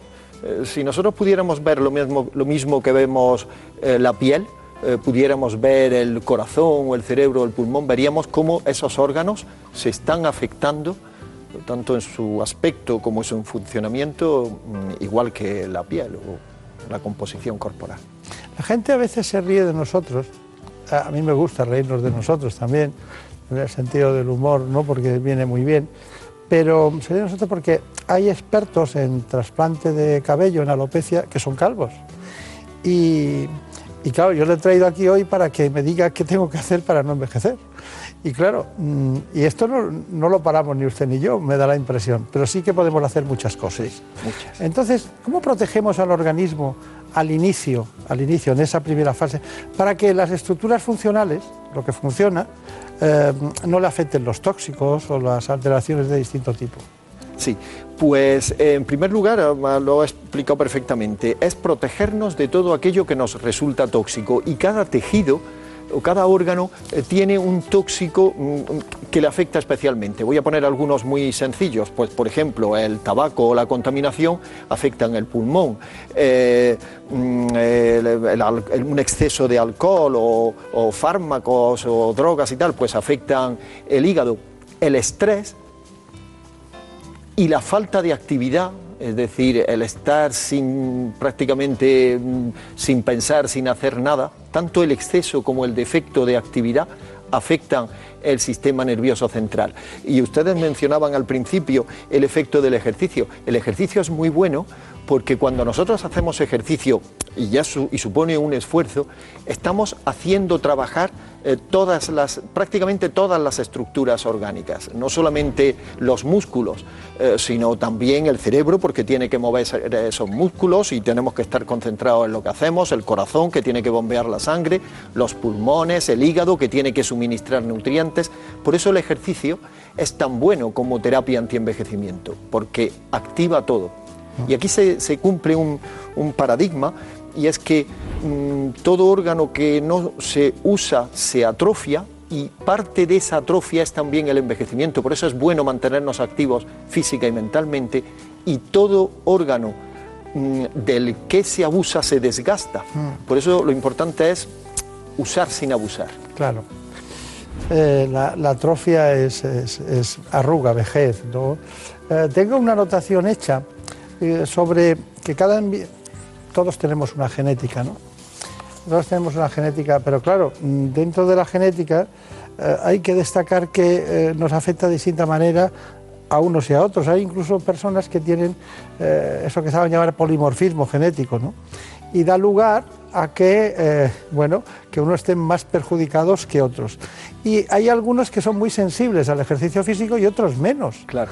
Eh, eh, Es curioso. ¿Y ¿Cómo me explica eso? Pues eh, es, una- es un tema de, de- de- muy reciente eh, interés por parte de la comunidad científica. Fíjense, nosotros tenemos, eh, en realidad no tenemos una edad. Creemos que tenemos una edad, pero no tenemos una. Tenemos múltiples edades. Tenemos una edad cronológica, que es la que marca nuestro fe- nuestra fecha de nacimiento, nuestro canal de identidad. Tenemos una edad aparente, que es la que aparentamos tener. Esa es la mía. Y tenemos una edad biológica, que es eh, la edad que realmente tenemos, que puede ser mayor o menor, y fíjese que la edad que aparentamos se corresponde mejor con la que realmente tenemos, con la edad biológica, que con la edad cronológica. Si uno aparenta tener menos edad que la que marca su fecha de nacimiento, es que realmente la tiene. Bien, y respondiendo a su pregunta, y hay un, un- otro tipo de edad que es lo que se llama la edad epigenética. La edad epigenética no ya es mm, los polimorfismos o la predisposición que uno tiene para envejecer más rápido, envejecer más lento, sino aquellas circunstancias de la vida, incluso intraútero, e incluso de lo que, de lo que les ha pasado a nuestros padres, que han modificado epigenéticamente nuestros cromosomas, nuestro genoma. Y eso hace que eh, nuestro reloj mm, vaya más deprisa o vaya más despacio, por ponerlo de una forma simple. Eh, hay personas que su reloj avanza 60 minutos por cada hora, eso sería lo normal. Pero hay otros que como consecuencia de lo que acabo de explicar, su reloj avanza 61 minutos o 62 o 65 minutos cada hora. Están envejeciendo cada hora un minuto más. Y otros que avanza 59 minutos o 58. Ese sería el reloj epigenético. Bien, pues Me lo, me lo puede poner en hora para, para que sea como Hay usted- estudios. Porque no ha dado el dato de que algunos relojes eh, que, que avanzan 60 minutos, en realidad biológicamente avanzan 40. También, también. Eso, eso, eso pasa, eso pasa. Y, y respondiendo a su pregunta, aquellas personas en cu- cuyo reloj va más rápido, avanza más rápido, son los que más se benefician de esas actuaciones de prevención del envejecimiento, Claro. la dieta, el ejercicio y tal. Por eso, como usted decía muy bien, eh, el ejercicio no, no le sienta igual a todo el mundo. Eh, claro que no, le sienta mejor a quien más lo necesita, a quien más eh, falta le hace. Sin abusar, esto no, no es como claro, todo. claro, claro. Bueno, está muy bien explicado, pero para insistir sobre la epigenética, a mí me gusta una, una definición de un autor europeo, me parece que era de la Universidad de Frankfurt, que decía que eh, escribir un libro, no es lo mismo escribir un libro que leer el libro. Escribir un libro sería la genética y la epigenética sería leerlo, interpretarlo. Somos la, inter- la epigenética, la interpretación eh, por nuestras actitudes y comportamientos de la genética, cómo se desplaza, ¿no? cómo actúa. ¿no? Claro. Y eso lo- tenemos la virtud de poderlo cambiar todos, porque la genética ya no podemos. Claro. La, la epigenética es en este momento donde se trabaja más. ¿no? Eh, Exactamente, eso es, es objeto de gran atención porque como usted muy bien ha dicho, pues lo otro está ahí, es como, como el diseño de una, como el plano o, o el diseño de un coche, está ahí y ya no lo podemos modificar. Ahora, qué uso hagamos de ese coche va a determinar el que el coche funcione mejor, funcione peor, se estropee o no se Claro. estropee, eh, sufra averías o no. Y lo mismo en una casa o lo- la ropa o en cualquier otra cosa. Bueno, es que me hace mucha gracia porque usted en uno de sus trabajos, en las conclusiones, pone intentar pasarlo bien, de forma física y mental y tal. Bueno, eh, hay gente que no, no tiene esa predisposición, eso forma parte de, a lo mejor del factor cognitivo, personalidad, ¿no? Hay otros componentes que, que, bueno, que son tristes, ¿no? Claro. Eh, eh, yo Pero no porque haya ocurrido algún fenómeno... No, eh, es, es que esto es, esto es muy importante. Hay, mm, mi primera prescripción de, de antienvejecimiento es inténtelo pasar bien. Eh, y como decía mi abuela, no hay nada que nos haga estar peor que el pasarlo mal y no hay nada que nos haga estar mejor que el pasarlo bien. Y esto es así. Mm, ¿Qué ocurre? ¿Usted cree que, su abuela le influyó en su vida? Es mucho. mucho. Sí, porque es, es- es el conocimiento ancestral de la gente que muchas veces eh, no le prestamos la suficiente atención y, y es una evolución de, de- de muchos años en donde mm, eh, pues ha cristalizado ¿no? ese conocimiento. Pues eh, eh, claro, decir pasarlo, pasarlo bien es muy fácil, pero claro, es que la vida es muy dura y tiene muchos mm, problemas y tiene uno, muchas complicaciones. Ahora, ¿qué es lo que yo quiero decir con intentar pasarlo bien? no entrar en un bucle, cuando hay problemas, no entrar en un bucle de pasarlo mal. La gente que tiene una actitud positiva ante la vida, que muy bien, hay problemas, todos tenemos problemas, los aceptamos, los asumimos, eh, todo el mundo tiene mm, desgracias, bien, pero no se trata de vivir la desgracia cada día. Eh, como yo decía en una conferencia hace unos días, bien, puede ser que haya fallecido un familiar. Bueno, pues ya está, pues sí, se lamenta, es una, mm, es una pena, pero, pero ya está. No, no tiene uno que estar rememorando el fallecimiento todos los días, volviendo a vivir esa situación. Eso no, No ni es nada. bueno para, para ese familiar, evidentemente, ni es bueno para uno. Es más, es malo. Eso es lo que yo quiero decir con Claro, esta claro. Eh, hay una inquietud en nuestro equipo con el tema de la resistencia ante el envejecimiento, eh, o cómo envejecen mejor los hombres o las mujeres. Eh, yo creo que, que- la bajada de hormonas en la mujer es un duro golpe en su, en su fisiología, pero usted tiene la palabra, usted es el experto.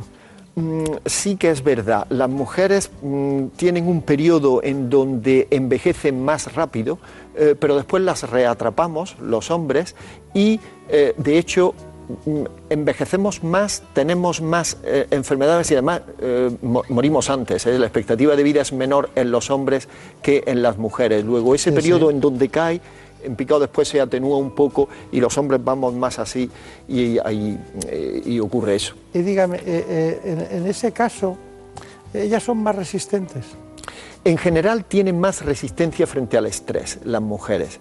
Eh, eh, bueno, fisiológicamente se les, eh, al organismo de la mujer se les exige, se le exige una sobrecarga que no la tenemos noso- los hombres, como es el embarazo o, o la lactancia, pero no es un embarazo o una lactancia, es a lo mejor eh, muchos a lo largo de la vida y la naturaleza ya ha previsto Claro. ese- estas sobrecargas dotándolas de Es que cierta el calcio capacidad. que hay que pasar al niño y Claro. el hierro y toda la composición exterior. Bueno, se habrá quedado contenta alguna que otra compañera con esta apreciación suya. Eh, bueno, hay un asunto, suplementos nutricionales, ¿sí o no? Sí, definitivamente sí, porque mm, aunque sabemos lo que tendríamos que comer, mm, no los tomamos en suficiente cantidad. Bien.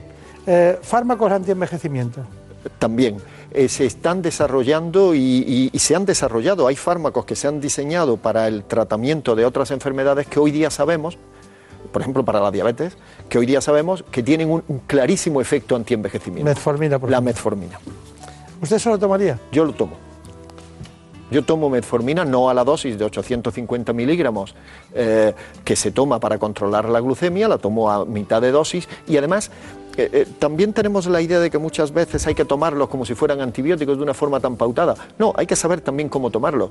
Por ejemplo, pues yo la tomo cuando hago comidas particularmente copiosas o particularmente ricas en carbohidratos. En, esos, en esa circunstancia, la metformina Tengo que hablar yo con usted para que no haga esas cosas, que no tome esas comidas copiosas. No, no, ya no las tomo. no, No, si está delgado, además. Sí, pero cuando las tomo, porque bueno, pues es una ¿No sabe usted el ejemplo que supone para los pacientes oyentes el que usted se manifieste así? Porque es dar una clave, dice, si lo hace él, con lo que sabe de todo esto, porque mm, los libros de su especialidad, la gente lo sabe, pero son libros profusos y grandes en todos los días, y hay que sabérselos todos. Ya Para decir lo que dice, quiere decir, han pasado muchos años y mucho tiempo de estudio. Claro. Y después también una cosa que aprovecho para decirlo respecto a las comidas copiosas. Un, aspecto muy importante del antienvejecimiento es la restricción calórica, es decir, comemos demasiado y hay que comer menos. Y como no estamos muy dispuestos a, restringir la cantidad de comida que hacemos, por lo menos lo que hoy día se llama y se le, da, está dando una gran importancia, que es el ayuno intermitente. Si un día uno hace una comida copiosa, pues que no cene que no pasa nada por no cenar. Bueno, hay que cenar muy poco, yo ceno muy poco. Yo creo o que hay que, muy poco. antes de ir a la cama, a ver si es correcto o no, tienen que haber pasado seis horas sin comer nada, ¿no? Sí, Esto de las cenas en los países mediterráneos es horrible. Claro, incluso hay quien dice que después de las 5 de la tarde, 6 ya no deberíamos de comer, para activar un proceso que se activa justamente por, por la metformina y otra sustancia, que es la, tiene un nombre muy raro, pero mmm, se entiende muy bien el concepto, que es la autofagia. El proceso de autofagia, que es un proceso, un mecanismo que al que lo describió, le dieron el premio Nobel, es un claro proceso antienvejecimiento que activa el ejercicio, que activa el ayuno o la restricción calórica y que activa la metformina o los análogos de la Por lo más dulce de autofagia, como que nos alimentamos de nuestras propias estructuras orgánicas. ¿no? Exactamente, que protegemos y reutilizamos lo que tenemos. A mí me gusta esto explicarlo de una forma muy simple, porque yo soy, pretendo ser simple en mis explicaciones. Es el mecanismo por el cual las cosas de marca o las cosas que son muy caras duran tanto. Claro. Eh, re, y las cosas que son que no cuestan, que cuestan muy poco, que las valoramos poco, se estropean tan rápidamente. ¿Por qué? ¿Es por la calidad de, la, constitución, del tejido de, o cómo está hecho? En parte sí, pero en gran medida es por cómo las protegemos, en cuanto se, ensucian, en cuanto les sale una, un, un rayón en el coche y tal, lo cuidamos. Y eso es la autofagia para la célula, el mecanismo de cuidado, protección y de reparación porque se trata de un bien escaso. Claro. Bueno, ¿cuáles son sus conclusiones? Pues la, mis conclusiones serían que hay, hay, que tener una actitud positiva frente al envejecimiento y una actitud anti-envejecimiento. El envejecimiento es una magnífica cosa y con el envejecimiento se ganan muchas cosas eh, y que por tanto tenemos que ser capaces de aprovecharlas y el objetivo no es luchar contra el envejecimiento, sino influenciarlo. No es vivir más años, sino los años que tengamos que vivir vivirlos con mejor calidad de vida. Y sabemos qué es lo que hay que hacer para conseguirlo. Mantenerse activo, hacer, eh, eh, comer menos y de manera saludable, tomar algunos suplementos y sobre todo pasarlo bien. Bueno, yo no voy a romper el carnet de identidad, pero no pienso tener la edad del ese carnet. ¿eh? Voy a seguir intentando que la biológica vaya para adelante y sobre todo la, que la aparente sea la que mande. ¿Qué es lo que le pasa a usted por lo que veo? Claro, que hace trampa, toma metformina. o sea que eso no lo había hecho yo, lo voy a hacer a partir de ahora. Bueno, mucha suerte, gracias, gracias. profesor, y recuerdos a los compañeros de la cátedra. ¿eh? Muchas gracias. Gracias. En buenas manos. El programa de salud de Onda Cero. Dirige y presenta el doctor Bartolomé Beltrán. Por un beso tuyo, contigo me voy.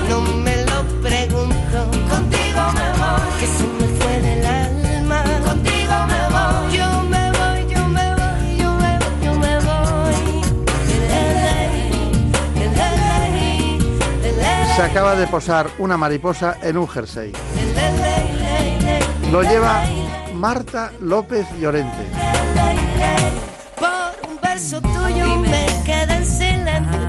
Es que a estas horas de la mañana hay que lucir bien la plata. Oye, perdiendo el miedo se dejó llevar y se enreda el tiempo mojando los sueños y tu boca Fantástica la producción de este espacio como siempre.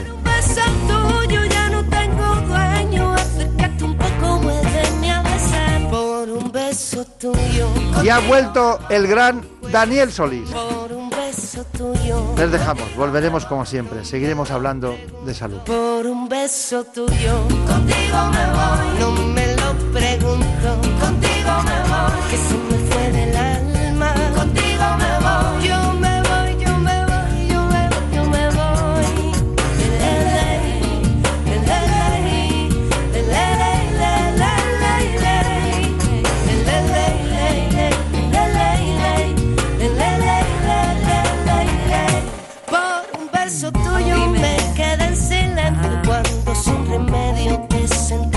pasar. Por un beso tuyo en el amor duelo. Oye. Perdiendo el miedo, se dejó llevar.